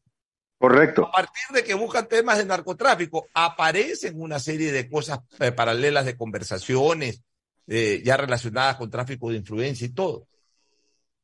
Pero si es que el mismo informe determina de que eh, lo que se buscaba en temas de narcotráfico no permitía consolidar una, una acusación formal, firme, aunque hayan aparecido otras cosas, ese informe tenía que ser archivado.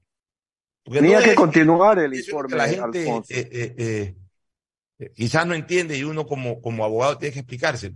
Se elabora un informe para un tema puntual y, tú, y tú, el fiscal tiene que, en razón de que se abrió una investigación por un tema puntual, tiene que avanzar con ese tema puntual.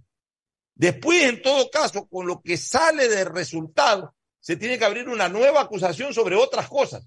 Pero el, el, el tema que se abrió para narcotráfico se prolonga o se termina en el momento en que haya un pronunciamiento sobre, por ejemplo, el caso del narcotráfico. Si hay pruebas para, ventilar ese proceso, sigue la investigación y la formulación de cargos. Y si ya no hay mayores pruebas para el tema del narcotráfico, aunque aparezcan otras cosas, no puedes derivarla en otras cosas, sino que tienes que cerrar lo del narcotráfico y en todo caso utilizar esas pruebas para abrir otro proceso sobre tráfico de influencia y todo ese tipo de cosas.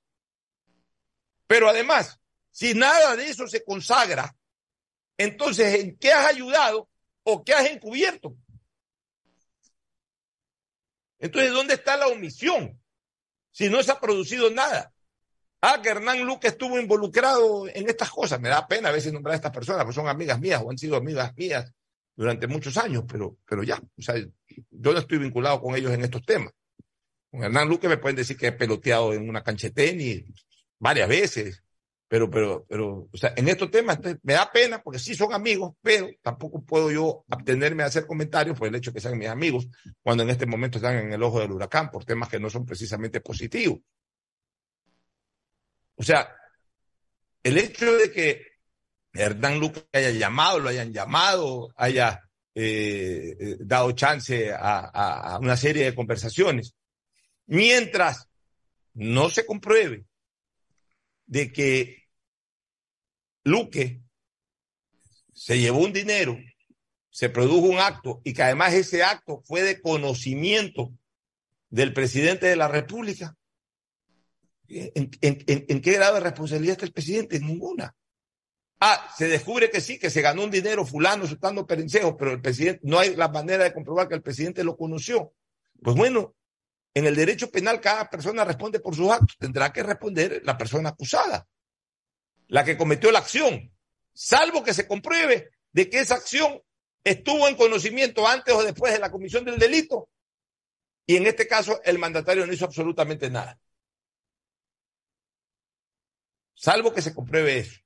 Es más, y eso no se ha comprobado. Y en ningún momento se ha visto a, al presidente salir en defensa de nadie, en defensa cerrada, poniendo las manos al fuego por nadie. Sí. Entonces, pero bueno, pero mira, en ese campo, Ahí sí es un poco más complejo lo de la Corte Constitucional, Gustavo. En ese caso. Sí, Alfonso. Mira. En ese caso. ¿Por qué? no estoy de acuerdo. déjame terminar mi idea. ¿Por qué en ese caso? Porque ahí sí ya tienen que valorarse una serie de documentos y pruebas a, la cual no va a tener acceso a la Corte Constitucional. O, o, sea, va a tener la información, pero no tiene por qué entrar a valorar, a ver, esto sí, esto no. Ya eso que se ventile en el juicio. Pero en el caso de traición a la patria, eso por, por simple lectura cae por su peso que no tiene nada que ver, pues. Así es. La Corte Constitucional tiene que descartarlo. Gustavo, te escucho. Mira, Alfonso, déjame sentar como premisa algo fundamental.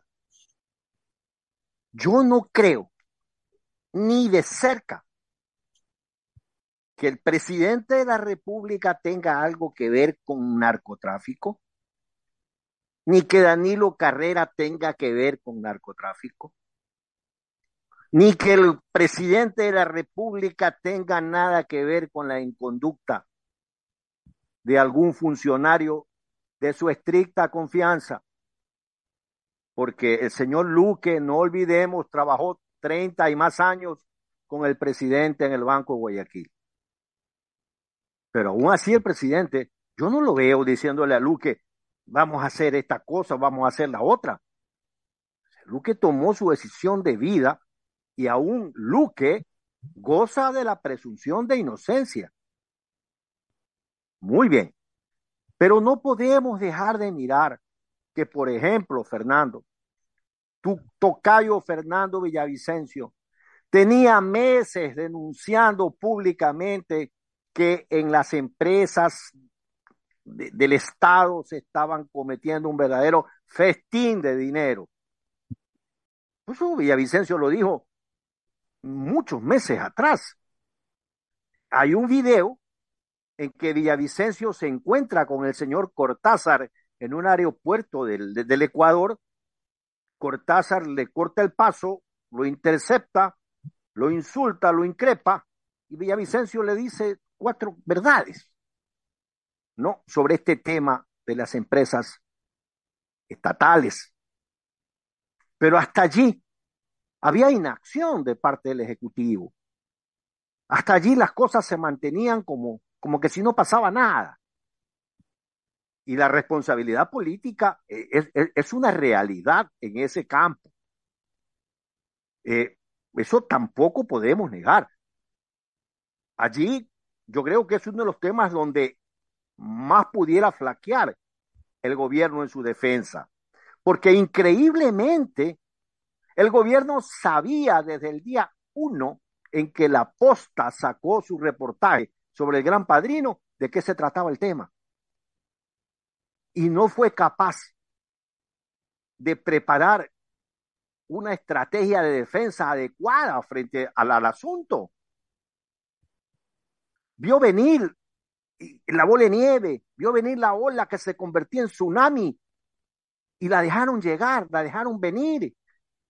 Fueron a la asamblea a escuchar el informe, eh, el ministro de gobierno de la época, otros funcionarios, fueron a reírse de lo que decía eh, Boscán, pero en la práctica no hubo defensa en absoluto del régimen. Se dejaron estar, perdieron la iniciativa y por eso estamos donde estamos. Y si vamos a hablar de capitanes arañas que embarcan a la gente y se quedan en la playa, como decíamos cuando éramos pelados, el presidente de la República tiene que darle el ejemplo. A mí no me parece que el presidente vaya a cumplir una agenda a Costa Rica con todo respeto y con toda humildad de un simple ciudadano. Usted, señor presidente, tiene ingentes responsabilidades que atender en el Ecuador. Y su presencia, su talante y su fortaleza en estos momentos es sustancial para comunicárselas a sus funcionarios. Porque no puede todo el peso caer sobre un ministro que acaba de llegar y que le toca bailar con la más fea. Entonces aquí, por eso es que vemos conductas como la del diputado que tú hablabas, de cuyo nombre no quiero acordarme, que dice que, que, que este es un gobierno de paz, cuando tienen que ir a defender a su régimen, indudablemente.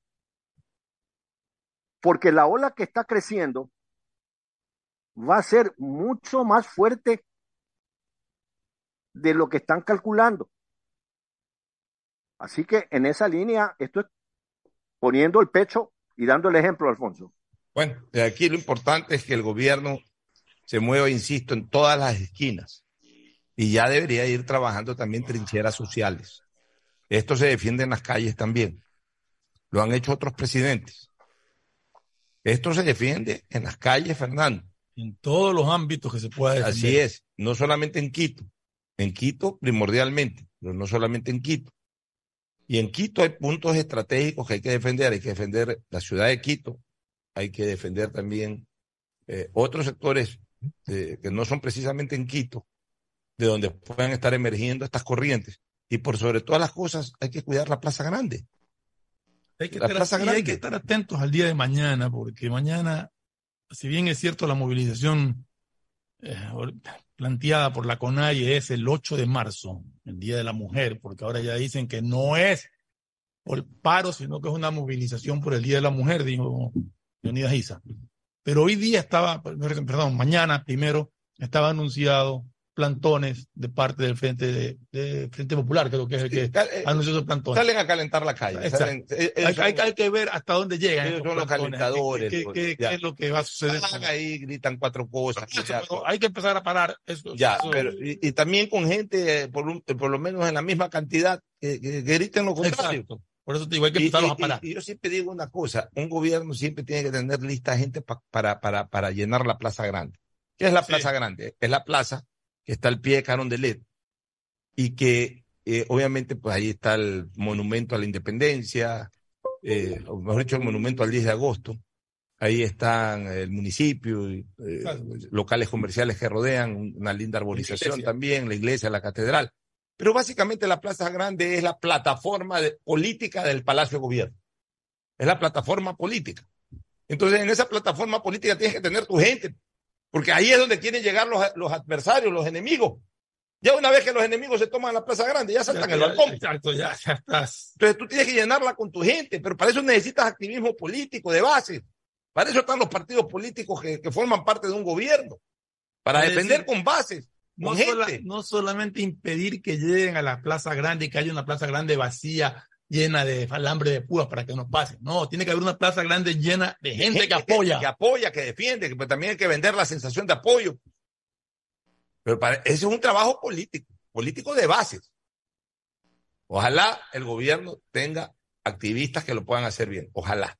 Nos vamos Más a- allá de eso, Pocho, lo que vengo diciendo ya varios días y lo quiero repetir y lo voy a repetir todos los días, por sobre todo la defensa de la democracia en este país. Sí, porque no podemos, porque estuvo a punto de caer Moreno, estuvo a punto de caer Lazo, vuelven las amenazas contra Lazo, y mientras esto no se pare, este caballero, que lo único que hace es tirar piedra, este caballero no va a cesar. No va a cesar. Esto no es de, sí, la paz hay que buscarla, hay que, uno anhela la paz, pero a veces cuando la mejor y única manera de buscar la paz es pararse tieso también, porque de lo contrario entonces viene el abuso y más bien viene constantemente la agresión. No es que te doy, te doy, te doy, te dejas, te dejas, te dejas. Entonces te voy a pegar cada vez que me dé la gana pegarte. No es así. Me paro tieso, ahí sí ya. El siguiente paso es la paz, porque ya este pana se paró tieso, ya no lo voy a molestar más. Ahora, ¿cómo se para tieso? Un gobierno se para tieso también con sus trincheras populares. No todo puede quedar en manos de la policía y de los militares, porque al final de cuentas, al final cualquier un gas lacrimógeno que tire un policía, un gas lacrimógeno que tire un, un militar, inmediatamente ahí está la represión, todo. También que se sienta que el pueblo, porque es verdad además, el pueblo no está del todo, con, a ver, el pueblo no está contento con el rendimiento del gobierno, pero tampoco el pueblo está a favor de que pasen estas cosas. Son oportunistas que aprovechan el descontento popular en otro sentido para agitar este tipo de acciones desestabilizadoras. La gente lo que quiere es trabajar. La gente lo que no quiere es que se bloqueen carreteras. La gente lo que no quiere es que se tomen pozos petroleros. La gente lo que no quiere ver es eh, eh, eh, que rompan vidrios, quemen edificios. edificios. Eso es lo que no quiere ver la gente. Lo que la gente quiere ver es los cambios. La gente quiere ver. La gente quiere ver los Exacto. cambios. La gente quiere, quiere que el gobierno ya demuestre cosas. Pero tampoco que el bandolero de siempre ande amenazando a cuanto presidente aparezca. Y no vas a ser presidente. Por más que tires piedras, no vas a ser presidente. Porque todavía en este país no estás, no tienes el perfil para ser presidente. Se lo estoy diciendo a Isa. Nos vamos a una pausa, mi querido Gustavo. No tiene el perfil para ser presidente. Usted sabe a qué me refiero, mi querido Gustavo. No Así es, mi querido. Alfonso. Usted que es un hombre que entiende las cosas, sabe a qué me refiero. Sí, Ya señor. este no está a- preparado para, para que Isa sea presidente. antes de que se vayan a disfrutar de la página deportiva, que es donde tal vez más se tiene pasión al hablar, más que este mismo programa. Eh, quiero solamente aportar diciendo que ayer llovió sobre mojado en el Maracaná.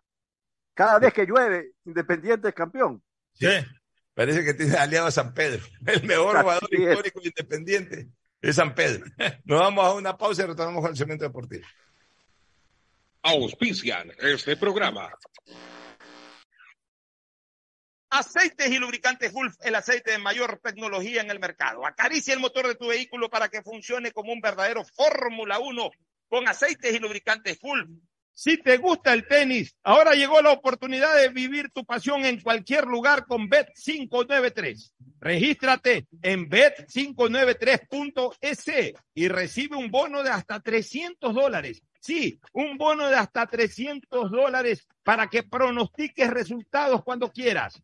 Bet593.es, sponsor oficial de la Federación Ecuatoriana de Tenis y tiene el respaldo de Lotería Nacional. Aplican condiciones y restricciones. ¿Saben una cosa? Yo soy de las personas que veo películas y series en todos lados. Y ahora con Claro puedo ver todas ellas, mis favoritas, gratis, por Claro Video y desde cualquier lugar en mi celular. Solo activé el paquete prepago de 5 dólares, que viene con 2 gigas por 15 días. Y la suscripción de Claro Video con 10 gigas gratis para ver de todo. Solo activé en mi Claro o también pude haber ido a mi punto Claro favorito. Pedagogía, diseño, arquitectura, economía, medicina, comercio, turismo, nutrición, literatura, computación, psicología, trabajo social, electricidad, agronomía, animación digital. Son tantas las carreras que te ofrece la Universidad Católica Santiago de Guayaquil que no alcanzan a señalarse todas. Universidad Católica Santiago de Guayaquil siempre tiene sorpresas y beneficios para ti. Nuevas historias, nuevos líderes. CNT no deja de sorprendernos. Gracias al convenio logrado con Oracle, la marca mundialmente reconocida de innovación tecnológica, CNT cuenta con la mejor plataforma para la gestión de datos y aplicaciones. ¿Y esto qué significa? Muy sencillo, pues esta tecnología trae soluciones vanguardistas, seguridad y eficiencia en la administración de información de las empresas. ¿Y esto cómo beneficia a los usuarios? Es que esta nube tecnológica te va a permitir manejar la información de tu negocio optimizando tiempos de respuesta, eficiencia en costos sin invertir en servidores ni licencias, seguridad en el acceso, máximo rendimiento al contar con equipos especializados, crecimiento en recursos y alta disponibilidad de información. Por esto y más, CNT y Oracle son el aliado ideal para el desarrollo de tu negocio o empresa. Contáctanos para más atención 1-800-100-100, atención al cliente, asterisco 611, operador CNT, CNT corporativo arroba cnt.gov.es. La CNT está comprometida con la rentabilidad social que transforma la manera de vivir de los ecuatorianos. En el Centro de Terapias Guayas Integra de la Prefectura del Guayas, forjamos el camino de la inclusión y hacemos posible que los niños, niñas y adolescentes con discapacidad tengan una atención integral a través de nuestras terapias como psicología, psicopedagogía, arte terapia, equinoterapia y musicoterapia. Son más de 3.700 obras y servicios que transforman vidas como en Guayas Integra. Prefectura del Guayas. La alcaldía de Guayaquil presenta su aplicación Mimuni, una app donde podrás acceder a servicios municipales, reportar incidentes en tu sector, información sobre obras, inscribirte en programas municipales y enterarte de todos los eventos que la ciudad tiene para ti. Descarga ya la app Mimuni en App Store y Google Play. El bienestar de la gente se siente. Alcaldía de Guayaquil. Autorización número 608. CNE, elecciones 2023. Viaja conectado con Internet a más de 150 países al mejor precio con el chip internacional Smart SIM de Smartphone Soluciones. Estamos 24 horas en los aeropuertos de Guayaquil y Quito, pasando migración junto al Duty Free. También en Plaza Quil, local 55, en San Borondón, en la avenida principal de Entre Ríos. Lo importante es que cuando viajes estés conectado, sin esperar conectarte un Wi-Fi. Conéctate directamente con tu chip al teléfono celular que quieras llamar a través del WhatsApp o de manera directa. No lo olvides, Smart SIM de Smartphone Soluciones te espera en el aeropuerto con atención 24 horas al día. Ando con hambre, mijo. ¿Me puedo calentar una pizza? Claro. Usa el micro. Cuando se va la luz, tu vida se detiene. Evita los cortes pagando tu planilla en nuestra app o visitando nuestras oficinas. Con CENEL EP, tu vida sigue. Gobierno del Encuentro. Guillermo Lazo, presidente. Autorización número 597. CNE, elecciones 2023. Hola, ¿qué tal? Mi nombre es Jonathan Río Frío Rodríguez y mi local se llama Ferretería Ferre Norte JR. De verdad se hacen variedad de transacciones, recargas de telefonía celular, cargas de televisión, de internet, realmente se hace de todo. Un banco del barrio no es solo un pequeño negocio, es también el lugar donde puedes realizar recargas de celular, televisión pagada e internet. Pagar tus servicios básicos, enviar o cobrar giros nacionales y del exterior en pocos minutos y cerca de casa. Banco del Barrio, en el corazón de tu barrio. La alcaldía informa que ya puedes registrarte al programa Generación Digital. Si eres estudiante de primero de bachillerato, décimo y noveno año de colegio fiscal o fiscomisional, ingresa a www.generaciondigitalgye.com y regístrate para que puedas acceder a una de las tablets que la alcaldía te obsequiará para que estudies y te conectes al futuro. El bienestar de la gente se siente. Alcaldía de Guayaquil. Autorización número 609. CNE, elecciones 2023. ¿Eres de los que cuando empieza una novela o película no puedes dejar de verla? Tranquilo. Ahora puedes seguir viéndola en la tienda, en la calle o donde sea y gratis. Por Claro Video. Porque con tu paquete prepago de 5 dólares tienes 2 gigas por 15 días y la suscripción de Claro Video con 10 gigas gratis para que veas lo que quieras. Actívalo en Mi Claro o en tu punto Claro favorito. El Cupido del Amor llegó a Mole el Fortín y trajo las mejores actividades para que pases un día espectacular junto al amor de tu vida. Ven a Mole el Fortín este 14 de febrero y cántale el amor para ganarte una de las seis cenas románticas en un hotel cinco estrellas. Además, visita nuestro fabuloso Fotobook del Amor.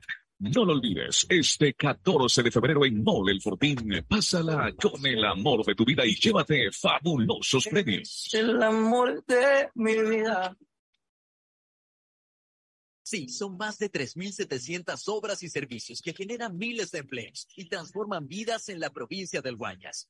Obras como la vía Cerecita Zapando en Guayaquil Rural, la construcción del puente de Colimes, Santa Lucía Cabullar, la vía Yurima Igual de Arriba, que incluye el puente sobre el río Pula, que impulsa el desarrollo de Daule, Salitre y Santa Lucía, Puente Payo Marcelino Marigüeña, La Resistencia. Guayas es una provincia imparable, prefectura del Guayas. Si querías que este 2023 te sorprenda, prepárate, porque llegó la promo del año de Banco del Pacífico. Ahora por cada 25 dólares de ahorro programado, estas participan por premios increíbles cada mes. ¿Escuchaste bien? Puedes ahorrar y ganar todo el año. En marzo, empieza a ahorrar y participa por un increíble viaje a las Islas Galápagos. Banco del Pacífico. Estamos en la hora del pocho. En la hora del pocho presentamos Deportes, Deportes. Muy bien, ya estamos en el segmento deportivo y no podemos hacer otra cosa que comenzar saludando la gran victoria final de Independiente, haber ganado la serie final, haber ganado la Copa, la, la Recopa Sudamericana. Ocho, séptimo título internacional para el Ecuador. Séptimo título, de los cuales cuatro, son de liga, y tres son, independientes. eh, Una libertadora, una libertadores, una sudamericana, dos recopas. Tercero de Independiente que tiene dos sudamericanas y una recopa. Ya, y señalar de que Independiente, aparte de lo que ha logrado, también ya llegó a una final de Copa Libertadores. Llegó a final Ah, de Copa Libertadores, correcto. O sea, definitivamente. Y a otra final de Recopa. Definitivamente el equipo de mejor rendimiento internacional en el fútbol ecuatoriano es Liga, por haber ganado la Libertadores. Y en segundo lugar, ya hoy es Independiente de- de- del Valle. Eso ya nadie se lo puede discutir a Independiente. Ha ganado, ha ganado eh, eh, dos sudamericanas. Ha llegado a cinco finales. Sí, ha, jugado Cinco cinco, finales. finales. de las cuales ha ganado. Bueno, Tres. eh, lo de las cinco finales fue Copa- consecuencia de haber sí, ganado. exacto, sí. Pero, pero más bien yo diría, yo diría que ha ganado tres, ha, ganado tres finales de dos torneos distintos. Uno de ellos lo repitió. Y el otro, el gran torneo, también llegó a la final. Ha ganado dos finales. Dos. Ha ganado la perdió. finales. No. Ha ganado las dos sudamericanas y la recopa. Bueno, pero Ya, y la que perdió Libertadores. La, la recopa. Pero, no, pero lo ha ganado. Sí, pero no sé si se, se lo puede llamar final. Pero claro. Porque pues. puede ser un solo partido. O sea, ganó un título internacional con eso, eso sí. Pero claro, pero es la final de Es la final de la- final de la, de la- es una claro. final. Eh, En todo caso, lo de Independiente es, es magnífico. Eh, además, Independiente tiene los mejores resultados internacionales. O sea, yo he sostenido que aquella victoria que generó en Copa Libertadores el 2016, venciendo en semifinal a Boca Juniors en la Y le había Bombonera. ganado a River antes. Claro, le había ganado a River, pero sobre todo la victoria en la Bombonera. Le ha ganado en la Bombonera a Boca, le gana ayer un título a Flamengo en el Maracaná, a pesar de que pierden el partido en el último segundo. Ahí sí vale la pena decir en el último segundo. Ya, le, le, le, le gana una final al Sao Paulo de Brasil, le ha ganado al Corinthians en Pacaembu. O sea, realmente Independiente de Valle es el equipo con mejores resultados internacionales. Eh, debajo de Liga, porque Liga ganó la Libertadores, por encima de Barcelona hoy en día. Por encima de Barcelona hoy en día. Porque si bien es cierto que Barcelona hizo dos finales de Copa Libertadores, bueno, también Independiente del Valle ha hecho una final de Copa, pero ha ganado las otras.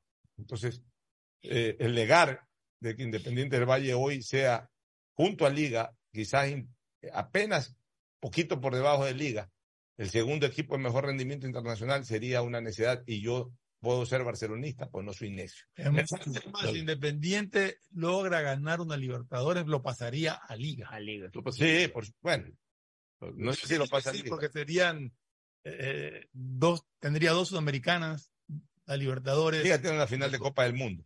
Bueno, eso sí. Eso no. Eso sí pesa, sí. No una final intercontinental, Sí, una final de campeonato del mundial. Correcto. Bueno, el saludo Agustín Filomentor Guevara Morillo. Que no sea Pochito, hoy es el mes de las mujeres. De las mujeres todos los días, ¿no? Bueno, ¿qué va a traer usted para el 8? El 8 de marzo. Siempre traes algo, una rojita de reyes, Bueno, yo he considerado que es todos los días. Así Ah. Todos los días con las mujeres. sí, sí, sí. Pero, pero no se sientan los, los hombres los que van a esperar que va a traer. Los hombres son los que tienen que dar. No, Entonces, espectáculo en el vamos a hacerle en el colegio de periodistas, en el nuevo colegio de periodistas, a todas las ¿Dónde es el nuevo colegio de periodistas? El colegio donde Carlitos Pérez Perazo lo creó, pero eso estuvo olvidado, maltratado. ¿dónde está? olvidado. ¿Dónde está? 9 de octubre, Rumichaca. Se Es que está- nadie va al centro. No, no, pero por favor, se está organizando. Ya, pero ¿qué va a organizar ahí? Entonces va a haber reuniones, se están dando seminarios. y- Ya, ya, pero ¿qué va a haber? Va a haber una cena show. Para, eh, pueden ir los, los varones y pagan, ¿no? Las mujeres no pagan, las más hermosas ¿Y qué periodistas. capacidad tiene ahí ese loco? 200 personas, si quieren. Y O sea, entonces, por lo ¿Quiénes tanto, se presentan? bien, Se presentan. Vamos a presentarle pues a, a, a los Al José José Nino. Bravo, pues a Olga. Tañón, vamos a invitarles pues a, a las chicas del CAN, va a ser, va a ser el grupo de Wilfrido Vargas, entonces, todo ese grupo de gente que puede estar, inclusive ahora recordando ya pues Leo Marini, por ejemplo, Leo Marini, eh, Charles Aznavour, quienes hacen, hacen todo eso. Hace gente, hay gente que hace extraordinario, muy bien, eso en el día del eh, de las día mujeres. No, no, el día, eh, es que el día 8 es un día entre semana, vamos a hacer el día viernes. Ah, el día Día viernes. Y el sábado, Fernando Aguirre te invita especialmente. me ¿Qué invita al-? Hacemos el show, en cambio, para el círculo militar. Ya, ¿Y qué hay en el círculo? También artistas, baile, cena, show, interesante. El sábado. El sábado. Igual, igual al viernes. Parecido, sí. No, es otra cosa, es diferente. Esto es los periodistas. Acá es para Bueno, todo el saludos a público. Aguirre. Así que sal- escuchando también. Pero.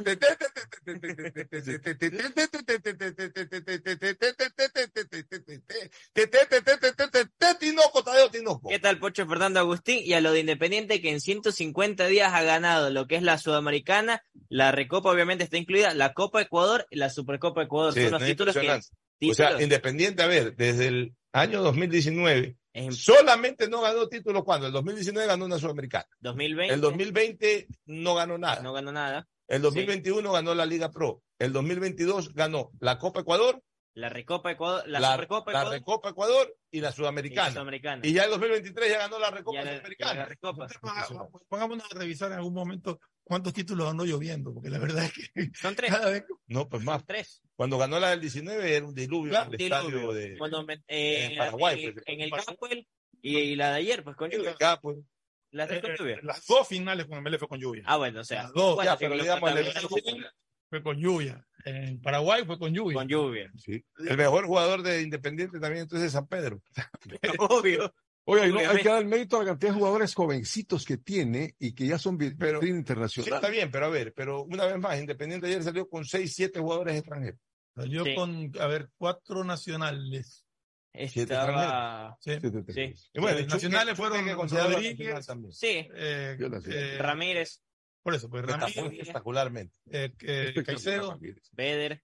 o sea, Beder, eh, Sornosa y el otro Alcibar. Esos cuatro Ya, y ponle Chunque, Chunque, que ya es nacional. nacional. nacional. Sí. Ya, y- pero igual, seis extranjeros. O sea, es que esos son los clubes, señores. Y, estamos hablando del equipo de, de mayor formador de jugadores nacionales, sin embargo, prioriza a los extranjeros. y que Eso es lo que dijo. Martín Anselmi. Dijo, si bien es cierto, tenemos proyecto entre jugadores nacionales y extranjeros, esto, por ejemplo, es algo que destacar por la formación que Es- se le va a es la dar. mejor y manera- no hay ni en mi Ingresaron, al país. final ingresaron. La mejor manera de desarrollar al jugador nacional es también arropándolo con buenos jugadores este chico de la sub-20 al final. Que, Eh, Patrick Patrick Mercado. Mercado ingresó y ingresó Rodríguez también. Y ya no se arruga en nadie, ¿no? Porque en la época, me acuerdo de Carlitos Cuello, decía, cuidado, porque jugamos contra Uruguay, contra No, no, eso ya Brasil". no existe. Ya no, ya no existe Eso eso. ya no. Ahora se lo ve igual por igual y hasta mejores que estos brasileños, ¿sabes? El tema es que igual ese estadio se que marcó la punta. Gustavo Cortés ¿Este estuvo en Racing eh, tiempo atrás, vino a Universidad Católica el año pasado y hoy Católica el año pasado. estuvo, sí, no trascendió y pasó esta temporada al cuadro de, de Independiente. Ese es Gustavo Cortés. Independiente los, hace, Independiente los hace funcionar bien. Independiente es una institución que solamente recibe este, comentarios positivos. Sí.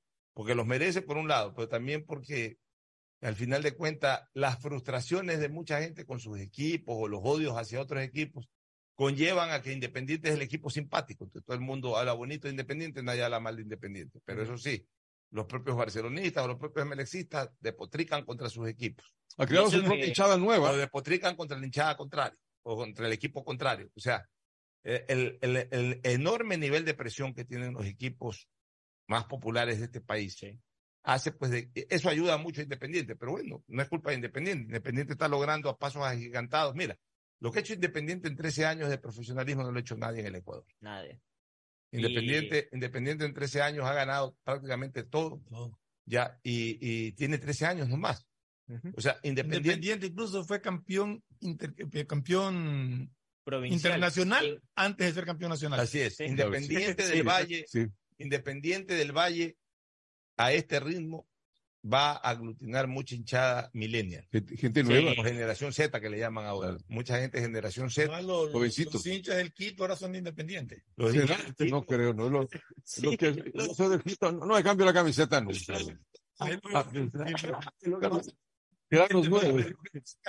Las generaciones van, van, van, van desarrollándose, no van, van, va aumentando la masa poblacional y también hinchada al fútbol, va aumentando. Entonces, eh, los del Quito tuvo un solo hincha del Quito no le quita su camiseta, eh, sigue siendo el Quito, pero ya cada día son menos porque eh, los, los viejos se van muriendo y, y nueva gente no sale a Se va adaptando, claro. Lo mismo con el Nacional. El Nacional ya debe ser una hinchada este, un poco eh, renovada. no, de poca renovación, digamos, Ah, sí. vieja guardia, que todavía siguen siendo hinchas del Nacional, no le vas a cambiar la camiseta. No. Eran militares, Ya. Los pocos jóvenes que siguen a los padres y todo, pero. Pero Ah, ah, para de ya van contar. buscando alternativas. Exacto. Entonces, Independiente se convierte en una amenaza para Liga, para Emelec y para Barcelona. Sí. A ese, ese público o esa hinchada que se está generando constantemente ya tiene hoy en Independiente un punto de referencia.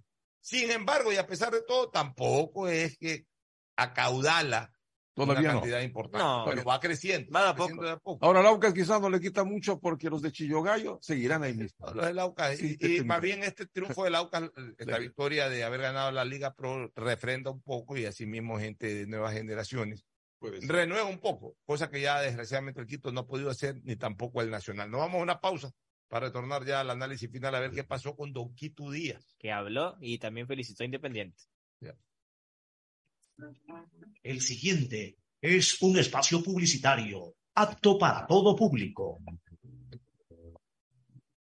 Si querías que este 2023 te sorprenda, prepárate, porque llegó la promo del año de Banco del Pacífico. Ahora por cada 25 dólares de ahorro programado, estas participan por premios increíbles cada mes. ¿Escuchaste bien? Puedes ahorrar y ganar todo el año. En marzo, empieza a ahorrar y participa por un increíble viaje a las Islas Galápagos. Banco del Pacífico.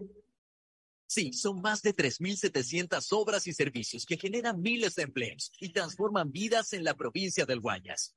Obras como la vía Cerecita Zapando en Guayaquil Rural, la construcción del puente de Colimes, Santa Lucía Cabullar, la vía Yurima Jigual de Arriba, que incluye el puente sobre el río Pula, que impulsa el desarrollo de Daule, Salitre y Santa Lucía, Puente Payo Marcelino Maridueña, La Resistencia. Guayas es una provincia imparable, prefectura del Ando con hambre, mijo. ¿Me puedo calentar una pizza? Claro. Usa el micro.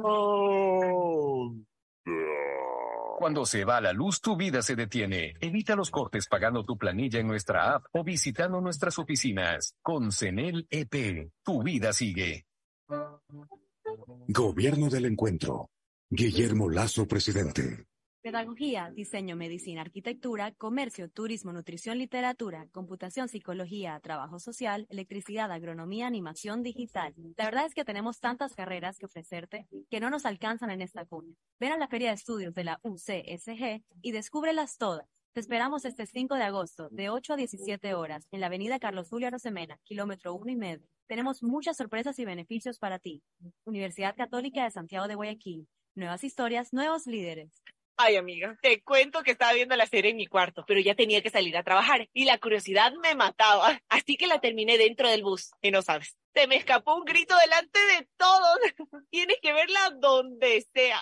Claro Video y HBO Max vienen incluidos en tu plan de internet de fibra óptica de Claro para que mires tus series y pelis en cualquier lugar. Contrata ahora tu plan con más velocidad desde 25 dólares masiva al mes llamando al 505 mil. Claro, por ti y para ti. Más información en claro.com.es. Aqua Gardens, una ciudad para el futuro, vibrante, segura, digital y sostenible. Un proyecto con el respaldo de Pronovis y Colon Corp.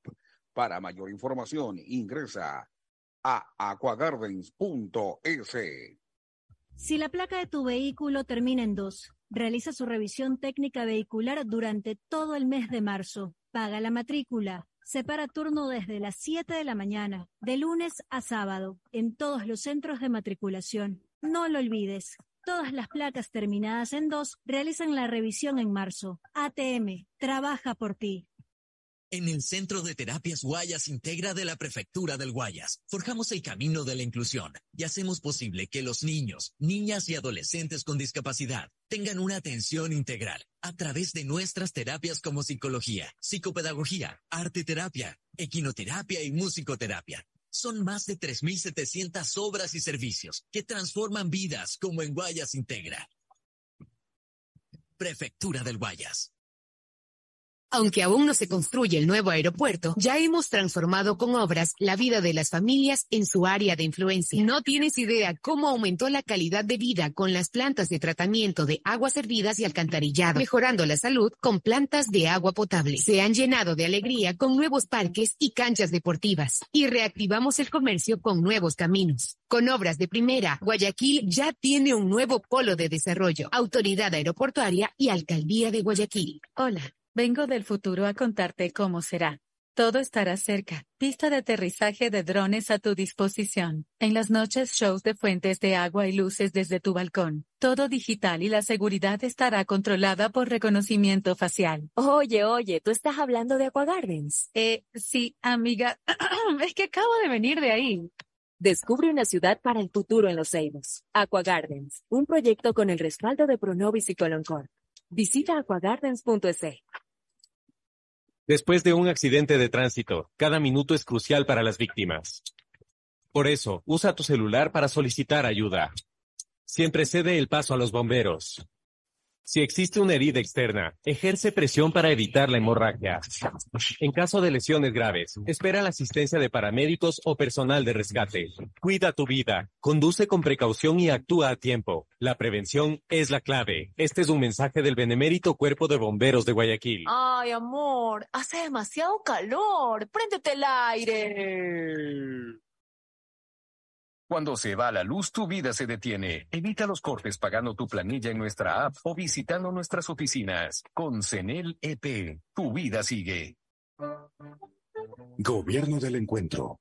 Guillermo Lazo, presidente. Viaja conectado con Internet a más de 150 países al mejor precio con el chip internacional Smart SIM de Smartphone Soluciones. Estamos 24 horas en los aeropuertos de Guayaquil y Quito, pasando migración junto al Duty Free. También en Plaza Quil, local 55, en San Borondón, en la avenida principal de Entre Ríos. Lo importante es que cuando viajes estés conectado, sin esperar conectarte un Wi-Fi. Conéctate directamente con tu chip al teléfono celular que quieras llamar a través del WhatsApp o de manera directa. No lo olvides, Smart SIM de Smartphone Soluciones te espera en el aeropuerto con atención 24 horas. ¡Feliz aniversario, CNT! Cumplimos 14 años conectando a los ecuatorianos. Gracias por impulsarnos y comprometernos a crecer de manera transparente, eficiente, innovadora y socialmente rentable. Nuestro objetivo de llegar a cada rincón del país nos fortalece a diario, brindando la mejor experiencia en servicios y productos de vanguardia. Trabajamos para ser líder en telecomunicaciones por ustedes y para ustedes. Sigamos creciendo juntos, fuertes y seguros. La CNT está comprometida con la rentabilidad social que transforma la manera de vivir de los ecuatorianos. Contáctanos para más información al 1-800-100-100. Atención al cliente. Asterisco 611, operador CNT. CNT Corporativo, arroba cnt.gov.es. Autorización número 1263. CNE. Elecciones 2023. Compren Mole El Fortín. Todo para la familia y el hogar. Todo para la belleza y el deporte. Todo para la salud. Paga todos tus servicios y disfruta del patio de comidas. Mole El Fortín. Te conviene. Asunéis dentro y fuera de la cancha con Bet593.es. Diviértete y gana con pronósticos en tenis y miles de eventos deportivos. Bet593.es, sponsor oficial de la Federación Ecuatoriana de Tenis, con el respaldo de Lotería Nacional. Aplican condiciones y restricciones.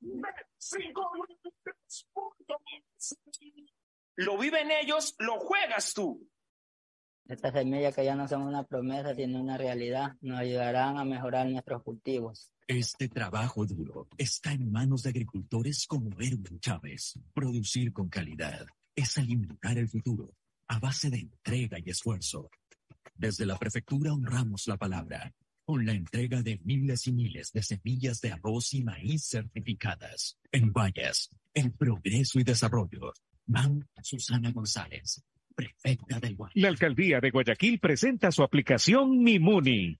Una app donde podrás acceder a servicios municipales, reportar incidentes en tu sector, información sobre obras, inscribirte en programas municipales y enterarte de todos los eventos que la ciudad tiene para ti. Descarga ya la app Mimuni en App Store y Google Play. El bienestar de la gente se siente. Mi nombre es Irlanda Alegría Ávila. Las transacciones que más realizo en mi negocio son los pagos de servicios básicos un banco del barrio no solo es un negocio, es también el lugar donde puedes pagar tu planilla de luz, agua, teléfono e internet, enviar o cobrar giros nacionales y del exterior, o recargas de celular, televisión pagada e internet en pocos minutos y cerca de casa. Banco del barrio, en el corazón de tu barrio. Hay sonidos que es mejor nunca tener que escuchar. Porque cada motor es diferente.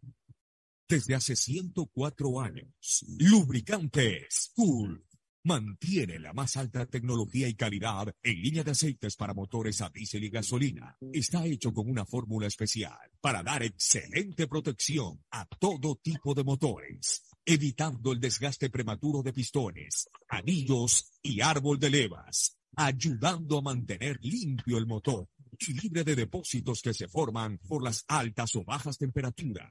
Dele a su motor lo que se. Lubricantes Cool, la más alta tecnología en lubricación. 104 años preservando la vida de su motor. Lubricantes Cool. Cool es más lubricante.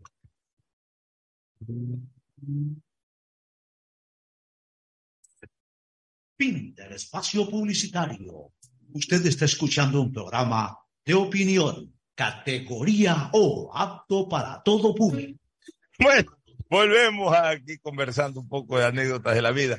Volvemos con Tetete y con Agustín Guevara Morillo. ¿Qué dijo el señor Quito Díaz hoy día? El Quito, a ver, dijo que lo que había pasado en el cambio de- con el partido Guadalajara eh, manifestó, dijo, primero jugamos un partido pésimo. Ah, De noticia entrada- bomba llegada en burro. De entrada dijo pésimo, lo admito y lo recalco. Y ya conversamos con el plantel.